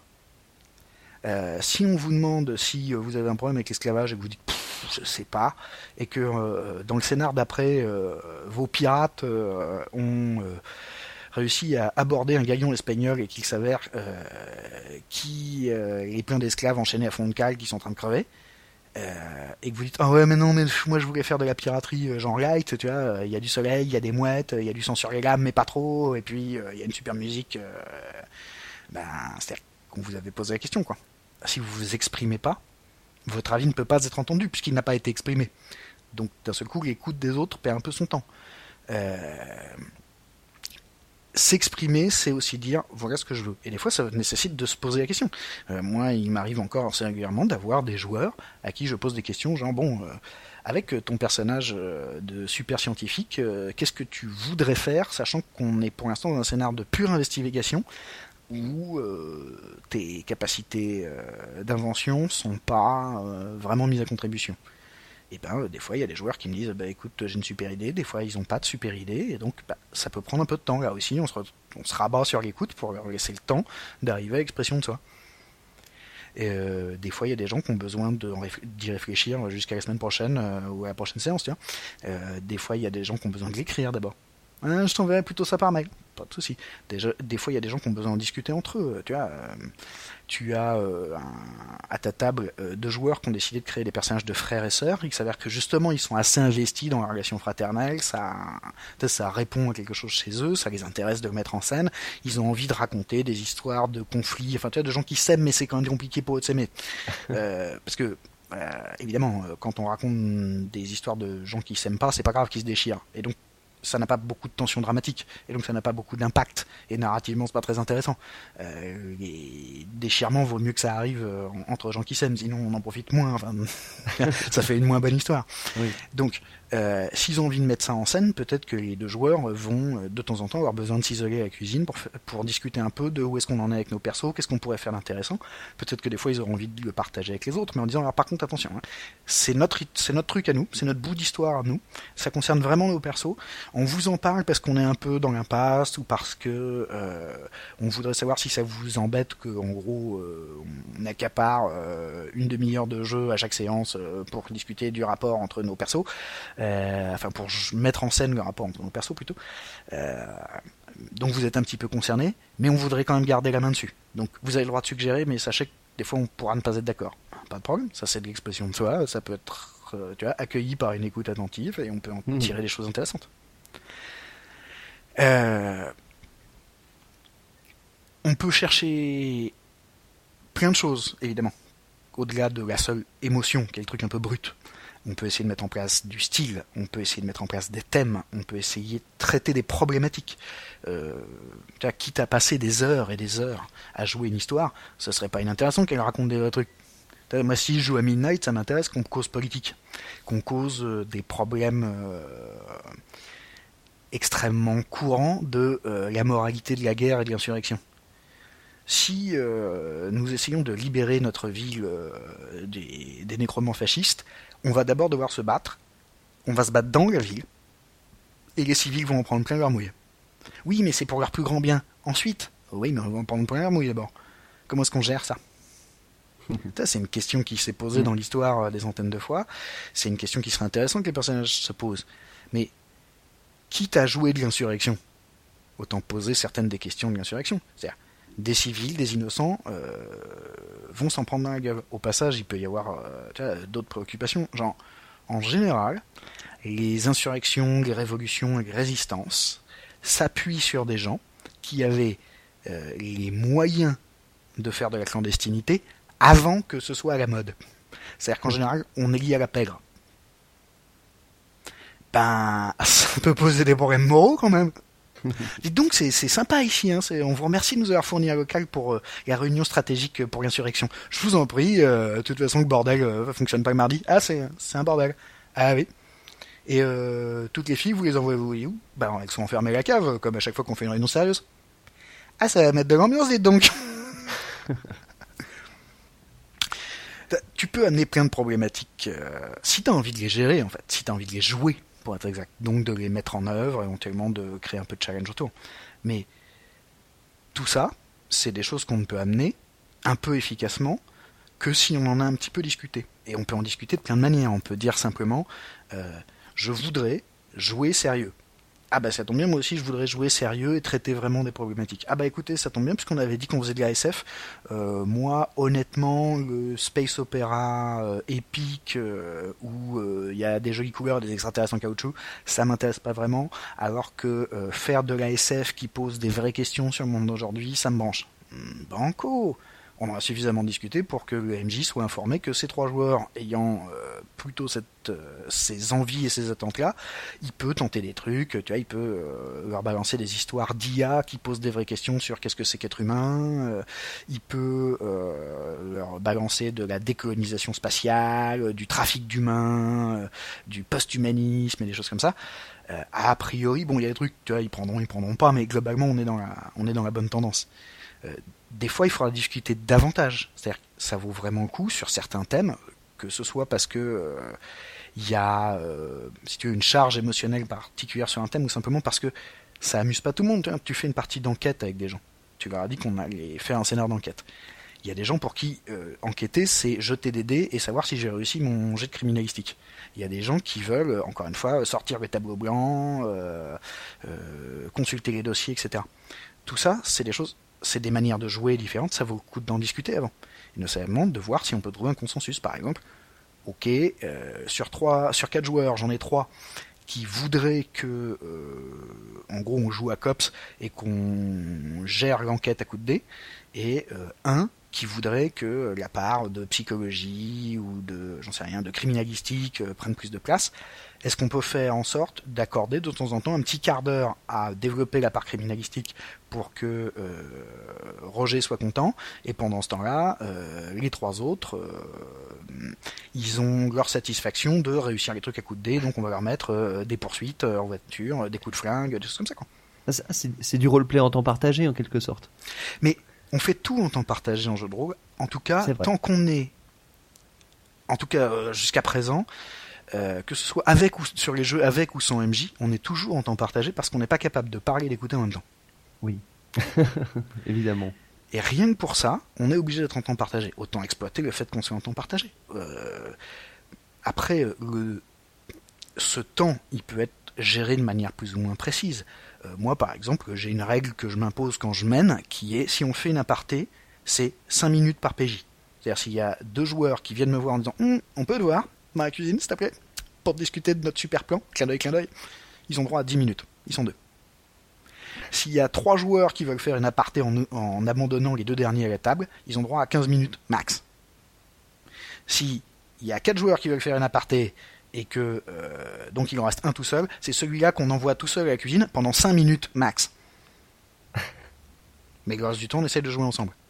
Et puis après, on a le droit, si tu veux, quand on a besoin de discuter des secrets, tu vois, il y a trois joueurs qui ont besoin de discuter d'un secret qui les concerne tous, ils voudraient pas que les deux, autres, les deux derniers le sachent, etc. Euh, on a le droit d'aller de les envoyer euh, fumer sur le balcon, ou leur dire bon les gars, euh, vous pouvez nous accorder 15 minutes? Alors, ça se discute, ça se fait. Quand, je sais pas moi, au boulot, j'ai besoin de parler à des gens pas directement sous le nez des autres, et que je dis machin, est-ce que je peux te voir en privé, tu peux m'accorder un quart d'heure? Ça a l'air de marcher si tu veux. Pourquoi est-ce qu'on ferait pas au top de jeu? Néanmoins, il me semblait que tu essayais d'amener une question. Tu parlais tout à l'heure d'envie euh, ludique et narrative, mais il se peut aussi que le joueur euh, ne soit pas capable de les définir lui-même. Oui, ça arrive, oui. Alors, comment est-ce qu'on peut euh, l'aider? C'est une bonne question. Malheureusement, je ne vais pas avoir de bonne réponse derrière. Il y a des trucs qu'on peut faire, mais il n'y a pas de solution facile et immédiate à ça. Généralement, les gens qui ont du mal à s'exprimer, c'est parce qu'ils n'ont pas l'habitude. C'est presque une tautologie, hein, j'entends. Les gens qui ont du mal à conduire, c'est parce qu'ils savent pas faire depuis longtemps. Bon, en fait, alors là pour le coup, je vais faire un détour. Hein. On va plus vraiment parler que de jeu de rôle pendant quelques secondes, mais on vit dans une société qui, alors que euh, la pub, euh, etc., et les réseaux sociaux nous envoient des tas d'injonctions sur exprimez-vous, on nous demande pas souvent de dire vraiment ce qu'on veut. Et dans les relations qu'on a avec les gens, même euh, les copains, la famille, les couples, etc., on n'est pas souvent incité à dire ce qu'on veut. De l'opération, quand on est assis à une table de jeu de rôle et que le MJ se tourne vers vous pour faire Bon, alors à toi, euh, Bob, ça t'intéresse les histoires de vampires? Il y a un petit instant de euh, Attends, excuse-moi, pardon? C'est à moi que tu parles? Oui, oui. Tu veux savoir ce que je veux? Voilà. Je sais pas. Eh ben, déjà, euh, la moindre des choses, c'est de prendre du temps. Éventuellement, le classique, euh, bah, je te laisse y réfléchir, j'interroge les autres, et puis on verra si ça te si ça te suggère des choses, si ça, euh, si ça t'incite un peu à participer. voilà, la, réponse de base, c'est laisser le temps aux gens. Et notamment laisser le temps de s'habituer. C'est-à-dire que peut-être qu'il va leur falloir 3, 4 séances, 5 euh, épisodes, une demi-campagne pour euh, commencer à pouvoir s'exprimer un peu. C'est-à-dire pour vérifier que quand on leur demande de s'exprimer, on les écoute derrière parce que euh, c'est aussi un classique euh, de ratage de communication chez les rôlistes. Euh. Bon voilà, j'ai décidé qu'on allait faire une campagne de Midnight, tout le monde est d'accord? Merci. c'est parce que j'avais Kawet dans la bouche. Non mais on a dit qu'on était d'accord. Ok. non mais sinon faut y aller. Et je pouvais pas m'exprimer autrement qu'en Non. Ok. T'as l'autoritarisme, ça arrive quand on fait le boulot de MJ. C'est une tentation. Il faut en tenir compte faut mm. mieux essayer de le freiner, faut, on peut même carrément l'éviter, mais bon, ça fait partie des dangers classiques, tu vois, c'est un peu comme les excès de vitesse en bagnole, euh, ça se produit, quoi. Faut le gérer. Et donc, euh, des fois, il faut un moment pour que les gens euh, prennent leur marque, vérifient que vraiment on s'intéresse à ce qu'ils ont à dire. déjà, il va peut-être falloir parfois souligner qu'on s'intéresse vraiment à ce qu'ils ont à dire. Parce que ce sera peut-être pas une évidence. Oui, vous arrêtez pas de me demander mon avis, mais à chaque fois que je le donne, personne m'écoute. Euh, oui, ça peut arriver, oui. Et là, ça vaut le coup que le groupe soit capable de dire bon, bah écoutez, on a décidé qu'on était un peu bienveillant les uns avec les autres. Eh ben, euh, on va faire l'effort de plus écouter euh, Marcel pendant un moment parce que il a l'impression qu'il n'est pas écouté. Moi, ça m'est encore arrivé il n'y a pas très longtemps sur une campagne, là encore, avec des joueurs expérimentés qui ont l'habitude de communiquer entre eux. Il y a des joueurs qui finissent par me dire, disons que ça fait un moment que j'ai l'impression que je sers à rien, quoi. mon perso, il a rien à faire. Quand je m'exprime, je me fais couper la parole par les autres, etc. Bah, j'ai bien été obligé de mettre qu'il avait raison, et donc sur la partie d'après, j'ai essayé de défendre davantage son temps de parole. Et j'ai été mauvais au passage. Ce qui veut dire qu'il est toujours frustré, un peu moins, parce qu'il sent que j'ai fait un effort, mais ça n'a pas donné de résultat, donc je serais obligé de recommencer la fois suivante. Et puis, euh, on a prévu de se faire une petite dînette ou de boire un verre euh, entre joueurs, c'est-à-dire qu'on n'aura pas les dés en main, mais on va quand même causer de la campagne, et puis notamment on abordera ce truc-là. Souvent, faire un, enfin, mettre en place un canal de communication qui ne soit pas directement euh, tu prends la parole et euh, tout le monde te regarde, en gros, ça peut faciliter l'expression de soi. Euh, on en a déjà parlé, avoir un tableau Véleda, ou même une feuille volante, hein, pour exprimer les envies et les suggestions par un canal qui déjà ne ralentit pas trop la parole, c'est-à-dire qu'on peut le faire pendant que la scène se déroule. On peut, c'est-à-dire tout le monde est en train de jouer, on fait du roleplay, on lance les dés, euh, on réfléchit à comment est-ce qu'on va aborder l'obstacle, tout ça, et puis il euh, y en a un qui attrape le tableau Vegeta sur lequel on a fait euh, le plan de l'auberge où on est en train de se gâter, et qui marque dans un coin Moi, je voudrais bien une intrigue sentimentale. Ok, bah écoute, comme ça c'est noté, puis on le verra. Et puis, euh, quand on aura fini la scène, on pourra euh, ou se rappeler que tu avais envie de discuter d'une intrigue sentimentale, ou le MJ peut immédiatement intégrer en faisant. Euh, et soudain, alors que vous êtes en plein combat, tu reconnais la jolie serveuse coincée derrière le bar, attaquée par deux orques. Qu'est-ce que tu fais? Peut-être que on va pouvoir faire tourner cette feuille volante ou ce tableau de Vegeta euh, entre les joueurs pour qu'ils puissent chacun ajouter leur truc, euh, commenter. Bon, c'est des choses dont on a déjà parlé à la première séance, mais éventuellement euh, se faire une espèce de carnet de suggestions. C'est-à-dire où les joueurs peuvent inscrire, sans être jugés par personne, les trucs dont ils auraient envie, qui vont être lus par le MJ et proposés par lui, c'est une possibilité. Peut-être que passer par un intermédiaire, ça facilitera l'expression des gens. Et puis, euh, il y a un autre truc qui, euh, dans mes campagnes et moi, a fait beaucoup pour euh, l'expression des joueurs, de leurs envies, etc. ça a été d'utiliser l'autorité du MJ. On parlait d'autoritarisme tout à l'heure. Des fois, l'autorité, ça peut être utile aussi. pour manifester, bon, là, excusez-moi, mais vous arrêtez de vanner. Il y a euh, Ginette qui essaye depuis tout à l'heure d'amener un thème narratif qu'on n'a pas encore abordé, euh, qui par ailleurs moi m'intéresse. Je voudrais qu'on l'écoute jusqu'au bout, c'est possible? Donc voilà, euh, on ferme notre gueule pendant un moment et on écoute l'idée de Ginette. Et quand on aura fini l'idée de Ginette, on pourra discuter de l'idée de Ginette, mais on ne fait pas les deux en même temps. Ça déjà, ça aide un peu. Au passage, ayant enseigné, j'avais constaté que c'était un truc qui servait dans mes classes. C'est-à-dire à un moment euh, de jouer sur l'autorité que j'avais en tant que prof pour dire bon alors vous fermez tous vos gueules, bande de petits merdeux. Il y a truc muche. Eh ben, et compte sur moi pour l'exprimer en plus euh, comme ça. Mais euh, il y a truc muche qui essaye depuis tout à l'heure de placer une idée sur le projet de créa qu'on est tous en train de faire. ça fait trois fois qu'il se fait rembarrer ou quelqu'un lui coupe la parole. Maintenant, on ferme notre gueule, tous collectivement, y compris moi. Truc muche, à toi. Si tu veux, tu peux y aller. Ah, évidemment, Trucmuche au début il est un peu balbutiant, mais éventuellement je peux prendre le temps de lui répéter euh, personne ne va te couper, personne ne va intervenir. Et s'il te faut un quart d'heure pour sortir ton idée, tu as le droit à ce quart d'heure. C'est bien la moindre des choses qu'on puisse faire pour toi. Parce qu'effectivement, on s'aperçoit assez vite que dans l'expression de soi, il y a une notion hyper importante qui est euh, à quel point on a, encore une fois, hein, l'impression d'être respecté pour ce qu'on est, pour euh, d'être apprécié pour ses idées, etc. Et euh, si les gens autour de vous sont un peu bienveillants, encore une fois, ça sort beaucoup plus facilement, oui. Alors, tiens, une, question au passage. Euh, comment on fait quand tous les joueurs sont débutants?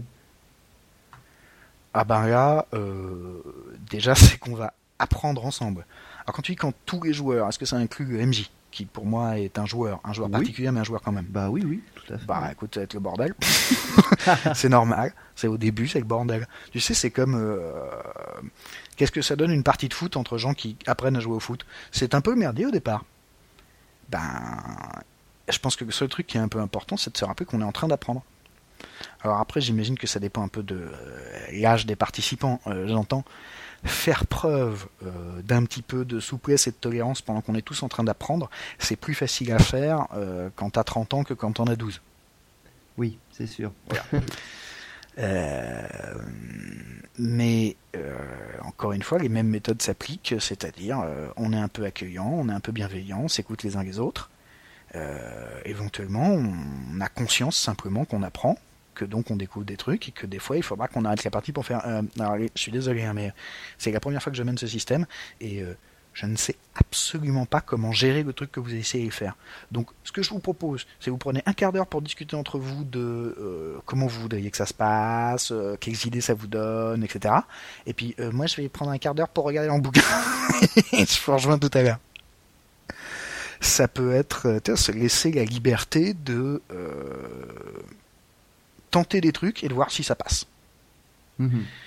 Euh, je ne sais pas si c'est un phénomène qui t'arrive couramment à toi, mais euh, moi, des gens avec qui je joue avec des jeux, enfin, aux jeux de plateau et à des jeux de cartes, etc., on a un défaut qui, a l'air d'être assez courant euh, au sein de l'humanité, c'est qu'on a très envie de jouer, donc on attaque avant d'avoir fini de lire les règles.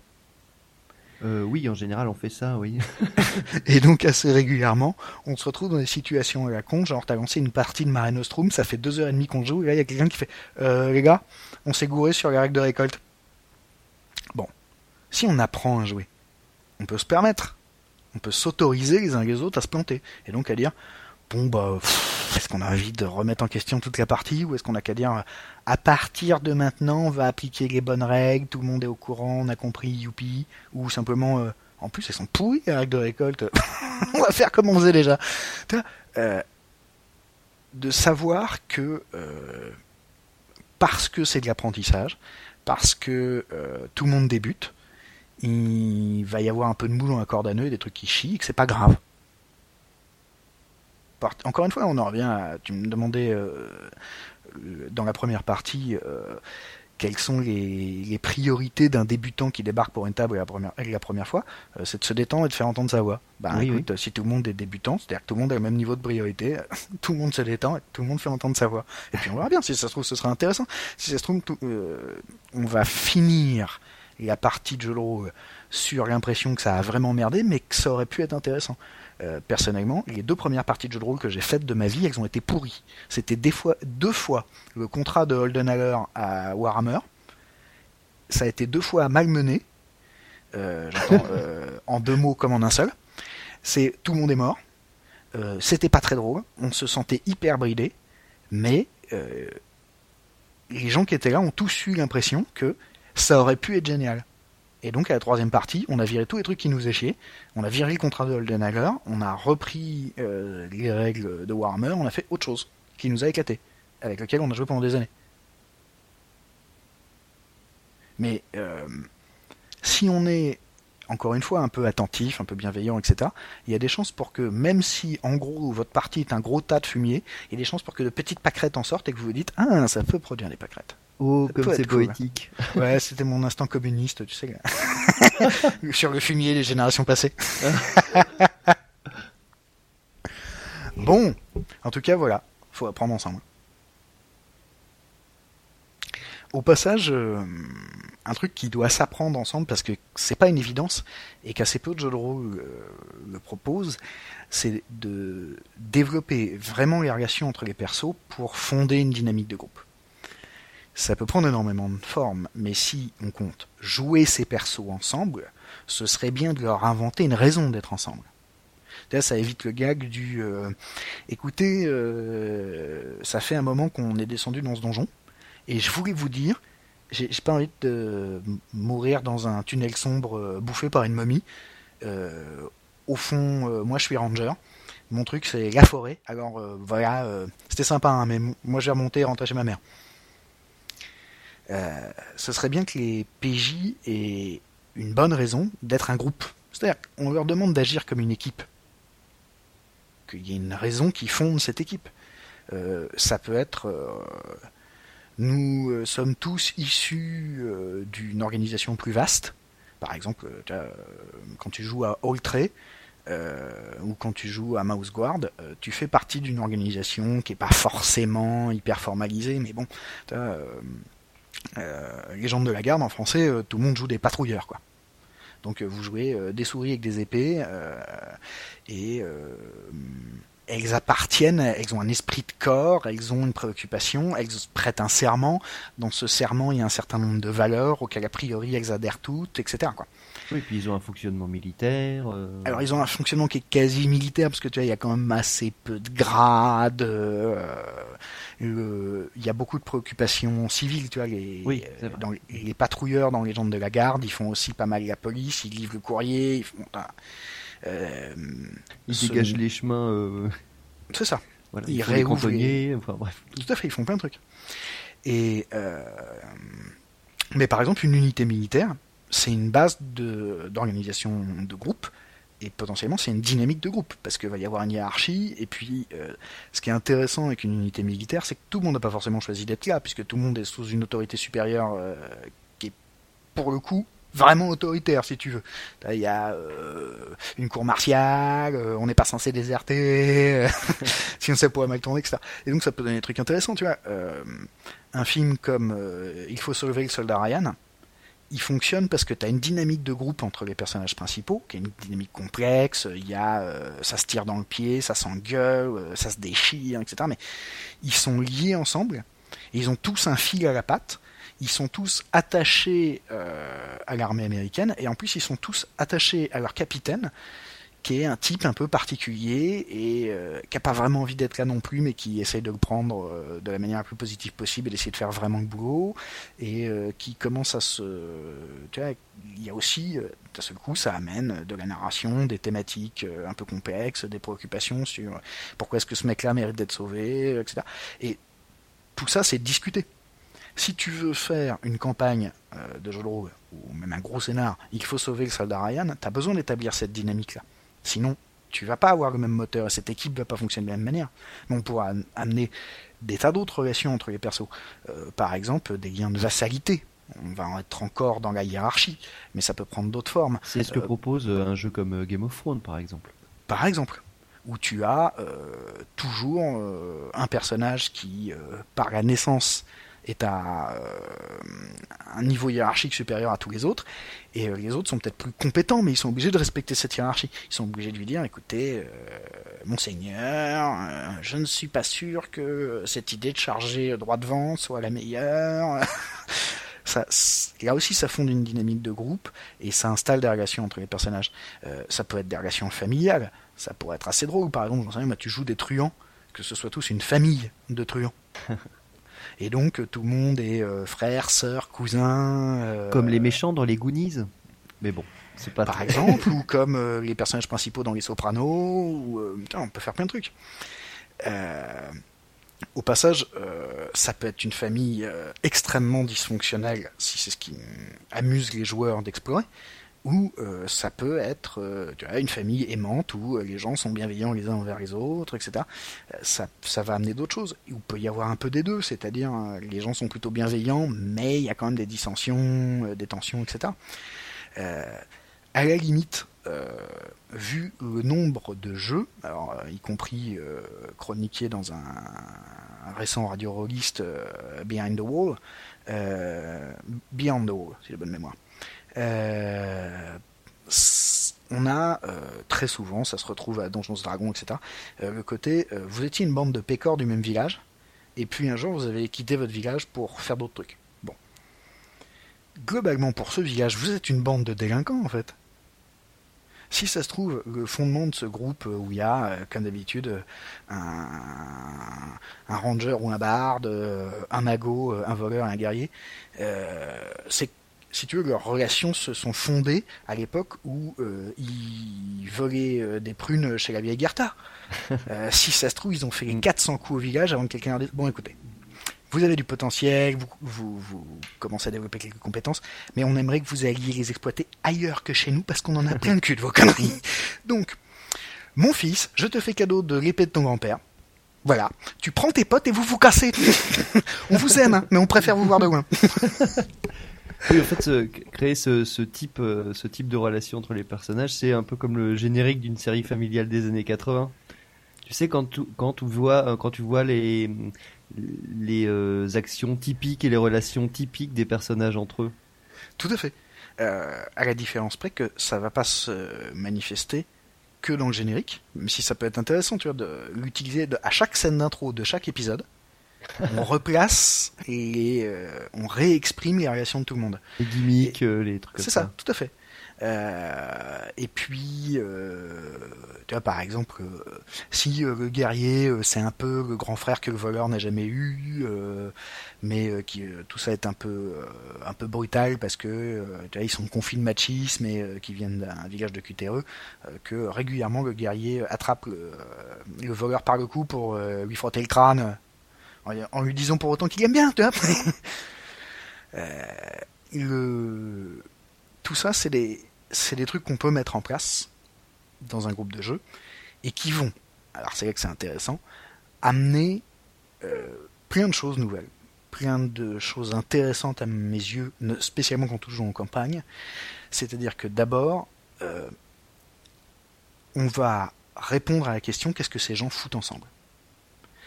Parfois ils ont choisi, parfois ils n'ont pas choisi, mais ils ont des raisons d'être là. Et si l'un d'eux décide qu'il n'a pas envie de mourir dans un donjon obscur, euh, il peut pas juste se barrer en disant bon allez salut, hein, je vous laisse ma part de trésor. Ça va créer euh, un enjeu et des challenges et euh, des préoccupations euh, narratives et émotionnelles qui vont être beaucoup plus intéressantes. Alors que, a priori, dans une bande d'aventuriers, euh, si tu veux, euh, si les gens ne sont ensemble que parce qu'ils euh, ont entendu parler d'un trésor, que le barde a présenté, a trouvé trois quatre pécores qui étaient assez bêtes pour l'accompagner dans sa tentative risquée, et que après qu'il y en a un d'entre eux qui est frôlé à mort pour la troisième fois, il y en a un qui fait non mais qu'est-ce qu'on est en train de foutre, c'est complètement con, pourquoi est-ce qu'on est là? Que ce soit euh, le barde qui doit faire preuve d'éloquence pour euh, les convaincre de rester, euh, que au moment où le voleur fait non mais bon ça va bien moi je me rentre, hein, euh, le guerrier lui dit non mais tu peux pas faire ça parce qu'on sait pas démonter les pièges nous on peut pas les désamorcer. Si tu si tu te barres, on va crever. Oui mais si je reste, je vais crever. Et alors excusez-moi mais je me préfère. ça, peut vraiment générer du roleplay. Euh, si ça se trouve, à ce moment-là, la bardesse, elle s'est déjà pris une flèche par les gobelins, et le, voleur qui euh, avait un petit sentiment pour la bardesse s'est dit putain. Ouais bon les autres je m'en fous mais elle j'aimerais bien qu'elles s'en sortent et euh, j'aimerais bien qu'on euh, finisse par se rouler dans le foin donc pour ça il va quand même falloir que j'aille au bout quoi. Si ça se trouve il va y avoir d'autres préoccupations de l'ordre de bon ok. J'ai bien compris que la motivation a un petit peu baissé dans notre bande d'aventuriers. Je vous propose un truc on retaille les parts différemment on avait décidé que c'était la moitié pour moi, la moitié partagée entre vous. Mettons que je vous dis, je vous file 20% de plus. Quel enfoiré ce barde Ouais, je me demande si on va pas l'abandonner. Ok, 25%, 25%. tu peux amener d'autres préoccupations, tu peux amener euh, du jeu, tu peux amener des challenges. Euh, à partir du moment où tu as décidé des relations, et par exemple, ou, comme on exploitait tout à l'heure, euh, le potentiel comique ou émotionnel du perso monolithique, on peut aussi exploiter le potentiel euh, comique ou le potentiel euh, narratif euh, ou tragique ou dramatique d'un groupe de jeux dont on n'avait pas vraiment défini la relation avant et donc elles vont en fait se définir par la contradiction sous la pression des événements pendant le jeu. Mais en tout cas, si on veut participer à un groupe particulier, par exemple tu es joueur, tu es un joueur de vampire et tout le ah, monde vampire. Bon, ok, très bien. Pardon, alors excuse-moi. Tu es un joueur de euh, Dungeon World. Ah. Ça au moins c'est crédible. ouais, c'est plus que crédible. Bref, tu es un joueur de Dungeon World et euh, tu as euh, une envie particulière en termes de relation dans le groupe et tu dis ce serait cool que on soit tous des explorateurs qui sont tous des super copains et qui euh, ont décidé de pousser euh, au-delà euh, de la frontière oubliée du royaume pour découvrir ce qui a fait s'effondrer les anciennes colonies, parce que et on le fait ensemble parce qu'on est une bande de potes. Et donc on voudrait mettre en place le fait qu'on est une bande de potes. Bon, à quoi ça ressemble une bande de potes? Qu'est-ce que c'est comme dynamique de groupe? Euh, Comment ça s'est composé? Euh, Est-ce qu'il y a un leader charismatique ou pas? Euh, Est-ce qu'en fait il y a plusieurs leaders charismatiques qui sont pas toujours d'accord, mais comme tout le monde s'entend bien, on finit par résoudre des conflits. Ou à l'inverse, est-ce que ça va être On fait exactement la même chose, c'est-à-dire qu'on explore toujours le même coin à partir du même royaume, mais on a décidé qu'on était des professionnels. On est une équipe de gens qui bossent ensemble parce qu'ensemble ils réussissent ils s'aiment pas en fait. Hein. Enfin, il y en a peut-être qui sont des copains, etc. Mais euh, si on a emmené euh, l'odieux nain alcoolique qui passe son temps à caresser sa baguiste personnelle euh, d'une manière qu'on pourrait soupçonner d'être quasiment paramasturbatoire, euh, si on lui a emmené cette espèce de cintré, c'est parce qu'en fait il est extrêmement efficace en cas de dragon. Et on le paye pour être avec nous et donc à ce moment-là, on est une entreprise d'une certaine manière. je me suis en train de mener une campagne de space opera où euh, les PJ sont, comme d'habitude, des espèces de truands mercenaires qui font plein de trucs plus ou moins barbouzes, etc. Mais officiellement, ils sont enregistrés comme une entreprise de sécurité spatiale. Et euh, ils ont des conseils d'administration. Alors généralement, c'est des conseils d'administration, euh, comment dirais-je, où on, prend des vraies décisions, mais on les prend souvent en méta-jeu.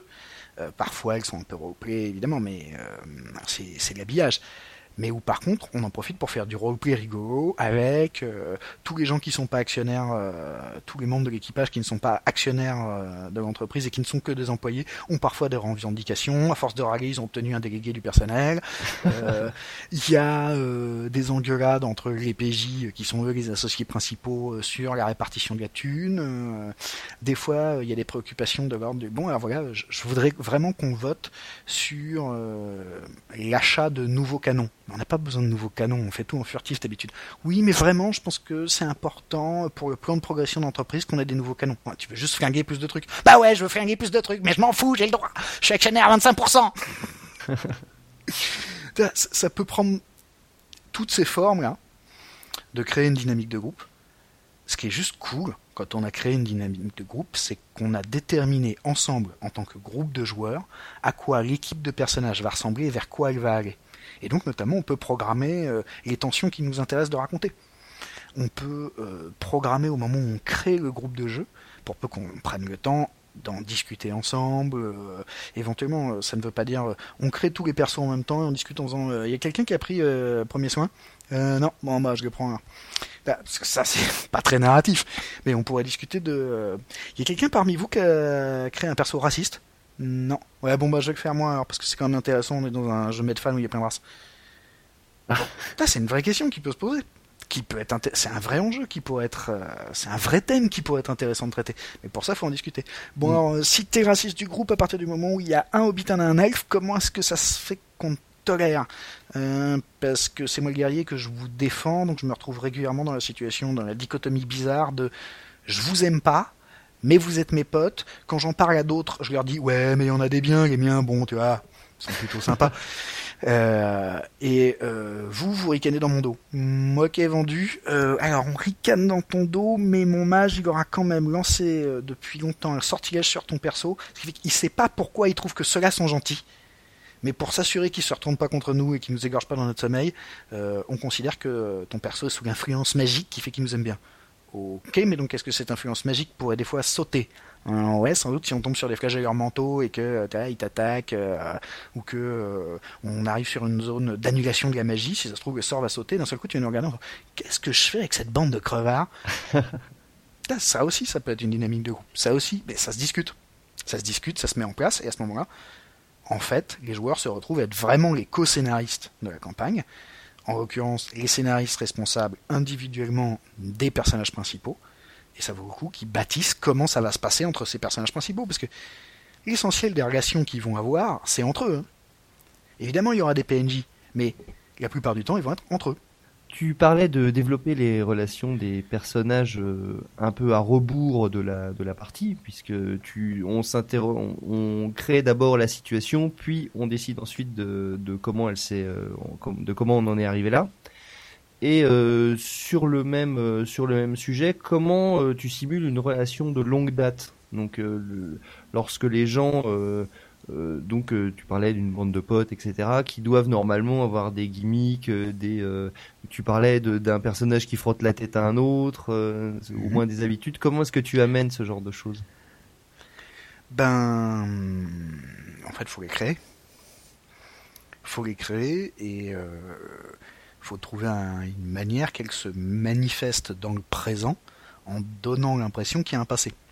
Par exemple, si le guerrier attrape le voleur pour lui frotter le crâne euh, et que le voleur se laisse faire euh, tiens, en lâchant un gros soupir, on se doute que c'est pas la première fois que ça arrive en fait. oui, effectivement.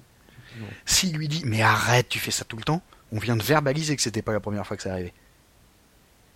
Euh, S'il lui dit mais en fait qu'est-ce qui te prend?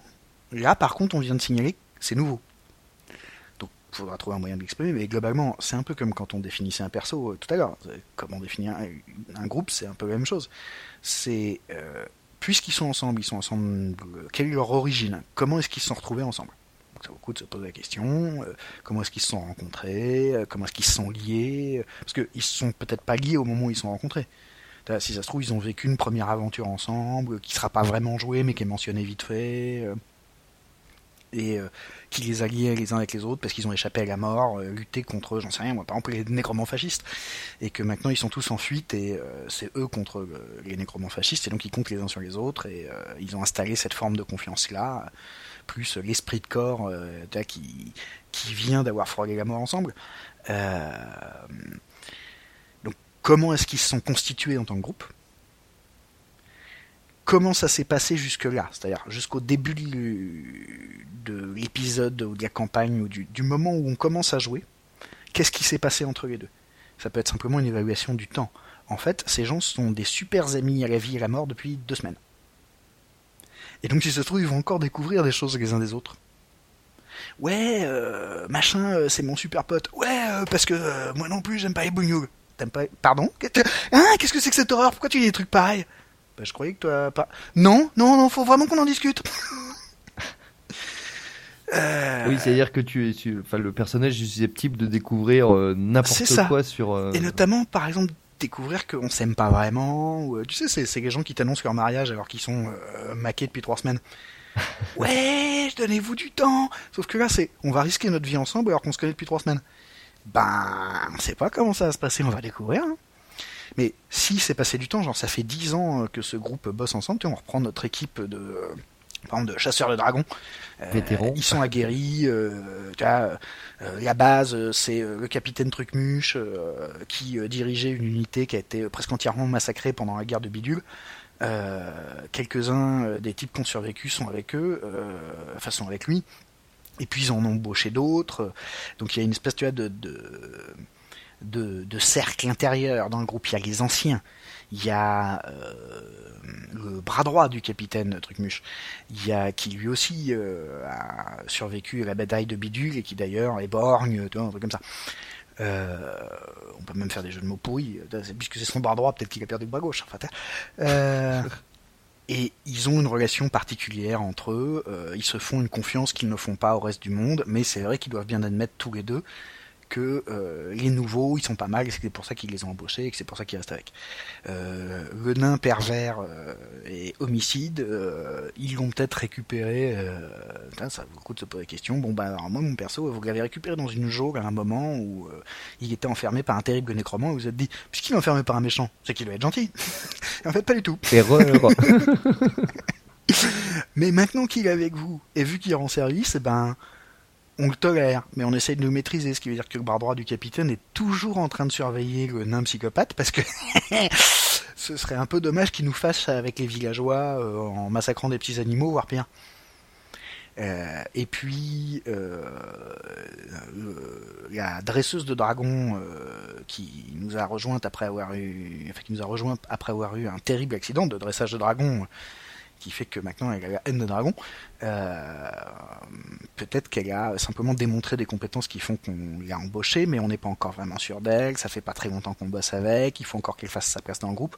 Donc en gros, ça consiste à définir euh, une antériorité à la dynamique de groupe, mais ça aussi c'est de la création euh, en équipe, les joueurs vont pitcher et vont pouvoir faire des remarques, sachant que les, rubriques qu'ils ont besoin de remplir, c'est comment est-ce qu'ils se sont rencontrés, comment ça s'est passé jusque-là, notamment est-ce qu'ils en sont contents.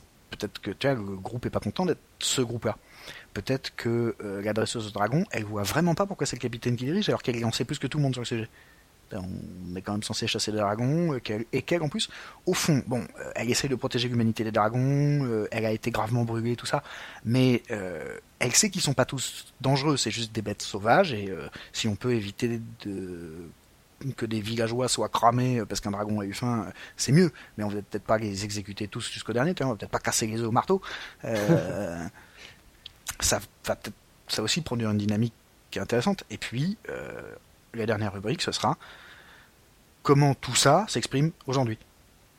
Et souvent, si même des gens qui peuvent pas se blairer passent suffisamment longtemps ensemble, ils vont trouver un équilibre. Peut-être que euh, il y a quelques semaines, ils se seraient entretués. Ils n'ont pas eu l'occasion. Ça fait quelques semaines qu'ils sont ensemble. Maintenant, ils pensent plus vraiment à s'entretuer. Ils ont pris le pli, mais ils s'engueulent tout le temps. Ou euh, ils finissent régulièrement par se battre ce qui arrive tu vois, même dans des familles. Euh, euh, on est frangin depuis qu'on est né, euh, on s'aime beaucoup. Il ne serait pas socialement acceptable qu'on joue à et mais pour autant, des fois, on se fout des ramponneaux, ou alors on a une manière de jouer au tennis qui a l'air quand même extrêmement agressive. il y a des choses qui vont se traduire comme ça. Essayez d'imaginer qu'est-ce que ça pourrait être que la version formalisée du conflit, un conflit qui a qui a déjà tourné un certain nombre de fois, c'est presque un air connu maintenant, pour que euh, les différents personnages impliqués euh, réagissent non plus comme si c'était un vrai conflit vif, brûlant, euh, difficile, mais comme si c'était devenu une espèce de mise en scène d'eux-mêmes dont ils ont plus ou moins conscience. Par exemple, tu vois le, nain qui verbalise volontiers que mais oui oui je sais je suis le pervers de la bande puis comme ça comme c'est moi le pervers et eh ben ça permet que euh, personne fasse de remarques sur le fait qu'il y a machin qui pille euh, régulièrement les ruines euh, à chaque fois qu'on essaie de défendre un village et qu'on arrive trop tard ou que le, le, bras droit du capitaine passe son temps à courir la gueuse Ouais, c'est bon, c'est parce que c'est moi le pervers. Ouais, c'est plus facile pour vous. Mais bon, je le promets, hein, moi j'aime mon arbalète. oui, ça change un peu le, le, le, caractère du personnage, du coup. Ah oui, ou peut-être que euh, il s'en fout complètement. Peut-être qu'il a pris l'habitude. Peut-être qu'il sait pas ce que c'est que pervers. Peut-être qu'à un moment, tu vois, il a fini par. Bon, ça fait un moment que vous employez ce mot. Ça, ça signifie quoi pour vous? Bah, t'aimes bien tuer des trucs quand même. On a quand même un groupe de tueurs dragons. Vous aimez pas tuer des trucs, vous? Euh, non, mais c'est pas pareil, nous on n'y prend pas de plaisir. Bah, tu n'utilisais pas des patates non plus. Euh. c'est un choix qu'on fait pas par hasard. Non, mais il y a beaucoup d'argent en jeu. Ah oui, ça aussi, j'aime bien l'argent. Non, c'est pas ce que je veux dire. Peut-être que ça, il y a des, ça va créer euh, du dialogue et des rapports entre eux et des machins. Peut-être que c'est un truc qui va ressortir. Peut-être qu'à chaque fois que le nain il va abattre un truc euh, qui risquait d'avoir la peau du groupe et que tout le monde va faire ouais merci le nain nous avoir sauvé. Il fait non mais c'est parce que j'aime bien tuer des trucs. Oui, c'est vrai qu'il y a ça aussi. Ah, merci quand même, écoute. ça peut prendre plein de formes. Et donc, bah, ça veut dire euh, prendre un peu de temps de s'inventer des, antécédents et des souvenirs communs de façon à pouvoir les replacer, quoi. Euh, vraiment, en tout cas, euh, pour l'avoir fait pas mal à une époque où on jouait, où je jouais de manière assez classique avec du Medfan en club, en l'occurrence, où on constitue le groupe un peu avec les gens qui sont à la soirée, etc. S'inventer un groupe qui a un passé en disant bon voilà, euh, vos personnages se connaissent déjà, pour se faciliter la vie. Racontez-moi, euh, chacun votre tour, euh, comment s'est passée l'aventure qu'a fondé votre groupe. Alors voilà, dans votre groupe, qui est le chef? C'est moi. Non, c'est moi. Très bien. Alors vous allez me raconter comment tous les deux vous êtes rencontrés et comment est-ce que vous avez polarisé le groupe autour de votre dualité et de votre conflit permanent. Euh, et peut-être tu vois que chacun va raconter un truc genre bon bah alors, euh, vraisemblablement euh, mon personnage vous l'avez rencontré dans telle circonstance et puis comme c'est un type plutôt sympa au début vous êtes contenté de le traîner parce que bah il est sympa il allume le feu il s'occupe des sacs de couchage et vous êtes aperçu qu'il a quelques compétences et finalement bon vous le traitez un peu comme un larbin mais petit à petit, ses compétences évoluant, et puisqu'il rend service, il commence à être un membre à part entière. Bon bah alors mon personnage à moi en fait il ne fait pas vraiment partie du groupe, il est votre chroniqueur. C'est-à-dire que lui son boulot c'est d'écrire par exemple des balades ou des contes ou des ou de tenir la chronique du royaume et il s'est dit ouh là cela c'est des mines. Ils sont formidables. Si je les suis, j'aurai des histoires à raconter jusqu'à la fin de mes jours. Et donc, euh, il y a un peu de distance par rapport au reste du groupe, éventuellement une distance un peu ironique, euh, mais euh, il vous accompagne partout en essayant de pas risquer sa vie inutilement. C'est marrant ça. Ouais, ça peut être une idée rigolote. J'ai déjà eu ça à ma table où le mec qui joue Bard dit bah écoutez, moi vraiment, je, fais pas vraiment partie de la bande, mais je vous suis parce que vous, vous êtes un putain de scoop ambulant quand même. Euh, et puis, euh, bon, bah, tout le monde pitch un peu. Il euh, y en a un qui va proposer un truc, genre, bon, bah, alors écoutez, imaginez que moi, au fond, je sois un guerrier raciste, mais que quelqu'un m'ait lancé un sort. Oh non, on l'a déjà fait. Bon, bah, alors, imaginez que je sois un guerrier pas raciste, ou... Mais pourquoi tu serais pas un guerrier qui est hyper malchanceux, qui a eu que des emmerdes, toute sa vie? Sauf depuis qu'il est avec nous. Il ne sait pas pourquoi. Il ne sait pas si c'est vraiment lié à nous. Il ne sait pas si c'est un hasard. Mais comme à force d'avoir des emmerdes, il est devenu un peu superstitieux, il n'ose plus vraiment s'éloigner. Ça aussi, c'est une idée marrante. Donc voilà, si on, si tout le monde en discute, on va finir par trouver des idées qui plaisent à tout le monde. Ça peut prendre, euh, honnêtement, euh, à l'époque où moi je faisais ça en club, euh, il est arrivé qu'on passe deux heures à inventer le groupe et qu'on se dise, bon, on a inventé un bon groupe, et ce serait quand même dommage qu'on joue pas en campagne. Et des fois, c'était plié en une demi-heure. Et euh, une demi-heure, ça peut paraître long avant de se mettre à jouer, mais en fait, on perd régulièrement beaucoup plus de temps que ça à se raconter euh, le dernier épisode de la série qu'on regarde tous, ou euh, notre rendez-vous chez le dentiste, ou. oui. Sauf que là, on fait un truc qui intéresse tout le monde. Voilà. Et qui a vraiment un rapport avec le jeu. On se constitue un groupe. Encore une fois, hein, la création, c'est. En tout cas, de ce genre de choses. Euh, le jeu de rôle euh, utilise des moyens qui sont assez simples. C'est beaucoup de dialogue. Euh, on n'a pas besoin de savoir-faire technique particulier. On va pas monter une vidéo derrière, etc. il suffit d'en discuter, évidemment, quand on crée des groupes comme ça, on va aussi se créer des challenges, des problèmes. C'est ce que je disais tout à l'heure sur le fait qu'on programme un certain nombre de choses dans les relations. Mais par exemple, ou de la relation à l'intérieur du groupe, on va aussi programmer les relations du groupe avec le reste du monde. Quand on a un nain pervers qui aime tuer des trucs avec son arbalète, on se doute bien qu'il y a des fois, dans les villages, ça va être difficile. Hein. Alors, euh, vous pouvez rentrer sauf lui, parce que vraiment, il a l'air euh, complètement malade. Ouais, mais on se, on se sépare pas de notre nain. Bah tant pis, vous rentrez pas. Non mais écoutez, euh, on, va le garder euh, à vue, euh, il fera rien, je vous promets, il va être sage. Oui, oui, c'est vous qui avez chassé le dragon de ta village? Oui, c'est nous, oui, oui, c'est nous. nous. Nous avons encore vaincu, là, parce qu'ils nous ont raconté des trucs, ta village, sur votre nain pervers. Et peut-être pas... Bon, tu vois, quand tu intègres un personnage comme ça, tu sais que tu vas te créer ce genre de challenge, et ça peut être intéressant. Et donc, c'est, ça peut être intéressant que les joueurs fassent un truc que moi je trouve spécialement cool en jeu de rôle, c'est de se créer des challenges qu'ils ont envie de résoudre. Sans doute les scénars vont être intéressants. Sans doute les aventures, les obstacles, les épreuves euh, vont motiver les gens à essayer de les solutionner, de les vaincre, etc. Mais c'est bon, ça c'est beaucoup du MJ.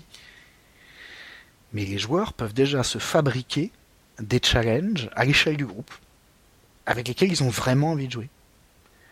Euh, ça peut être, tu vois, on parlait des traîtres tout à l'heure, on trouve que c'est vraiment intéressant euh, de se créer un groupe où on se doute qu'il y a un trade parmi nous. Bon, tu vois, si tu décides de jouer à Battlestar Galactica, euh, c'est presque automatique. Mais euh, si tu joues à Midnight, tu pourrais parfaitement imaginer un groupe qui, au moment où ils sont en train de créer le perso, il y en a un qui fait Eh, ce serait bien qu'on ait un traître. Bah, tu veux jouer le traître? Alors, je voudrais bien qu'il y ait un traître et je préférerais que ce soit pas moi. Mais éventuellement, on met tous, tu vois, on sort des petits papiers, on marque loyal, loyal, loyal, traître. On tire chacun son petit papier en secret, puis on verra bien, quoi. Mais ce serait intéressant qu'il y ait un traître. Ah ouais, puis parce que ça pourrait être un traître euh, qui a pas vraiment envie d'être un traître euh, parce qu'on a capturé sa famille. Non, ça on a déjà fait. Bon, alors ça pourrait être un traître qui a vraiment envie d'être un traître. on se met d'accord, on en discute, mais on se crée des challenges qu'on a envie de résoudre. Et la définition de l'équipe va jouer là-dessus. Si vous jouez une bande de professionnels, ils seront pas vraiment... Euh, enfin, leur principal problème, ce sera pas d'être incompétents, a priori. C'est les pros mais ça peut être, ils peuvent avoir des problèmes économiques. Genre, euh, bon, les gars, je crois qu'on a un problème, ça fait des semaines et des semaines qu'on nous a pas demandé de chasser le dragon. Il y a peut-être plus de dragons dans la région. Alors, euh, est-ce qu'on va ailleurs? Est-ce que euh, on connaît une région où il y a plus de dragons? Oui, moi je viens des grandes toundras du Nord où il y a plein, plein, plein de dragons très gros et très méchants. Oui, alors par contre on est professionnels, on n'est pas des suicidaires. Et on va peut-être pas aller chasser les dragons à l'endroit où il y a plus de dragons que d'humains. pourtant il y aura un marché à prendre. Non, il y a un marché quand il y a des humains et qu'il y a des gens qui sont prêts à nous payer. Ouais, bon bah on pourrait aller le plus au nord possible où il y a encore des grandes villes. ça, c'est une possibilité. Enfin, on se retrouve avec des, préoccupations professionnelles. Si tu joues une groupe de jeunes, un groupe de jeunes délinquants, ils vont avoir d'autres préoccupations. Notamment, euh, à chaque fois qu'ils ont réussi à récupérer le trésor, ils vont tout claquer euh, en binouze et euh, en, soirée de taverne avec une prostituée sous chaque bras. Parce que, bah, en fait, c'est une bande de jeunes. Ils n'ont pas de super ambitions dans la vie sur ce qu'ils veulent devenir. Ils savent juste qu'ils ont envie de s'éclater. Ou alors il, euh, au, contraire, il thésaurise et il commence à se constituer un QG pour se créer un réseau et tout ça. C'est ça, mais à ce moment-là, c'est plus une bande de jeunes délinquants. C'est éventuellement tu vois, une des vieux délinquants. Ouais, ça devient. Est-ce qu'ils se sont pas un peu professionnalisés, tu vois? Dès lors qu'ils ont un trésor de guerre, mais peut-être que c'est ça va être ça le challenge, c'est que c'est la société autour qui va les forcer à se à se professionnaliser. Tu joues une bande de braqueurs amateurs euh, dans l'Amérique des années 30 il y a un moment où les mecs ils inventent le FBI quand même. Euh, il commence à y avoir de plus en plus de gens armés dans les villes, euh, il commence à y avoir de plus en plus de bagnoles, il commence à y avoir des téléphones où les gens ils peuvent se prévenir que tu arrives ou que tu es parti dans telle direction, etc. Et d'un seul coup, euh, notre bande de, braqueurs qui ont commencé leur existence comme dans un western, si tu veux, ils débarquaient à cheval dans un petit bled, ils tiraient trois coups de feu en l'air, ils faisaient fuir tout le monde et ils attaquaient le coffre-fort à dynamite.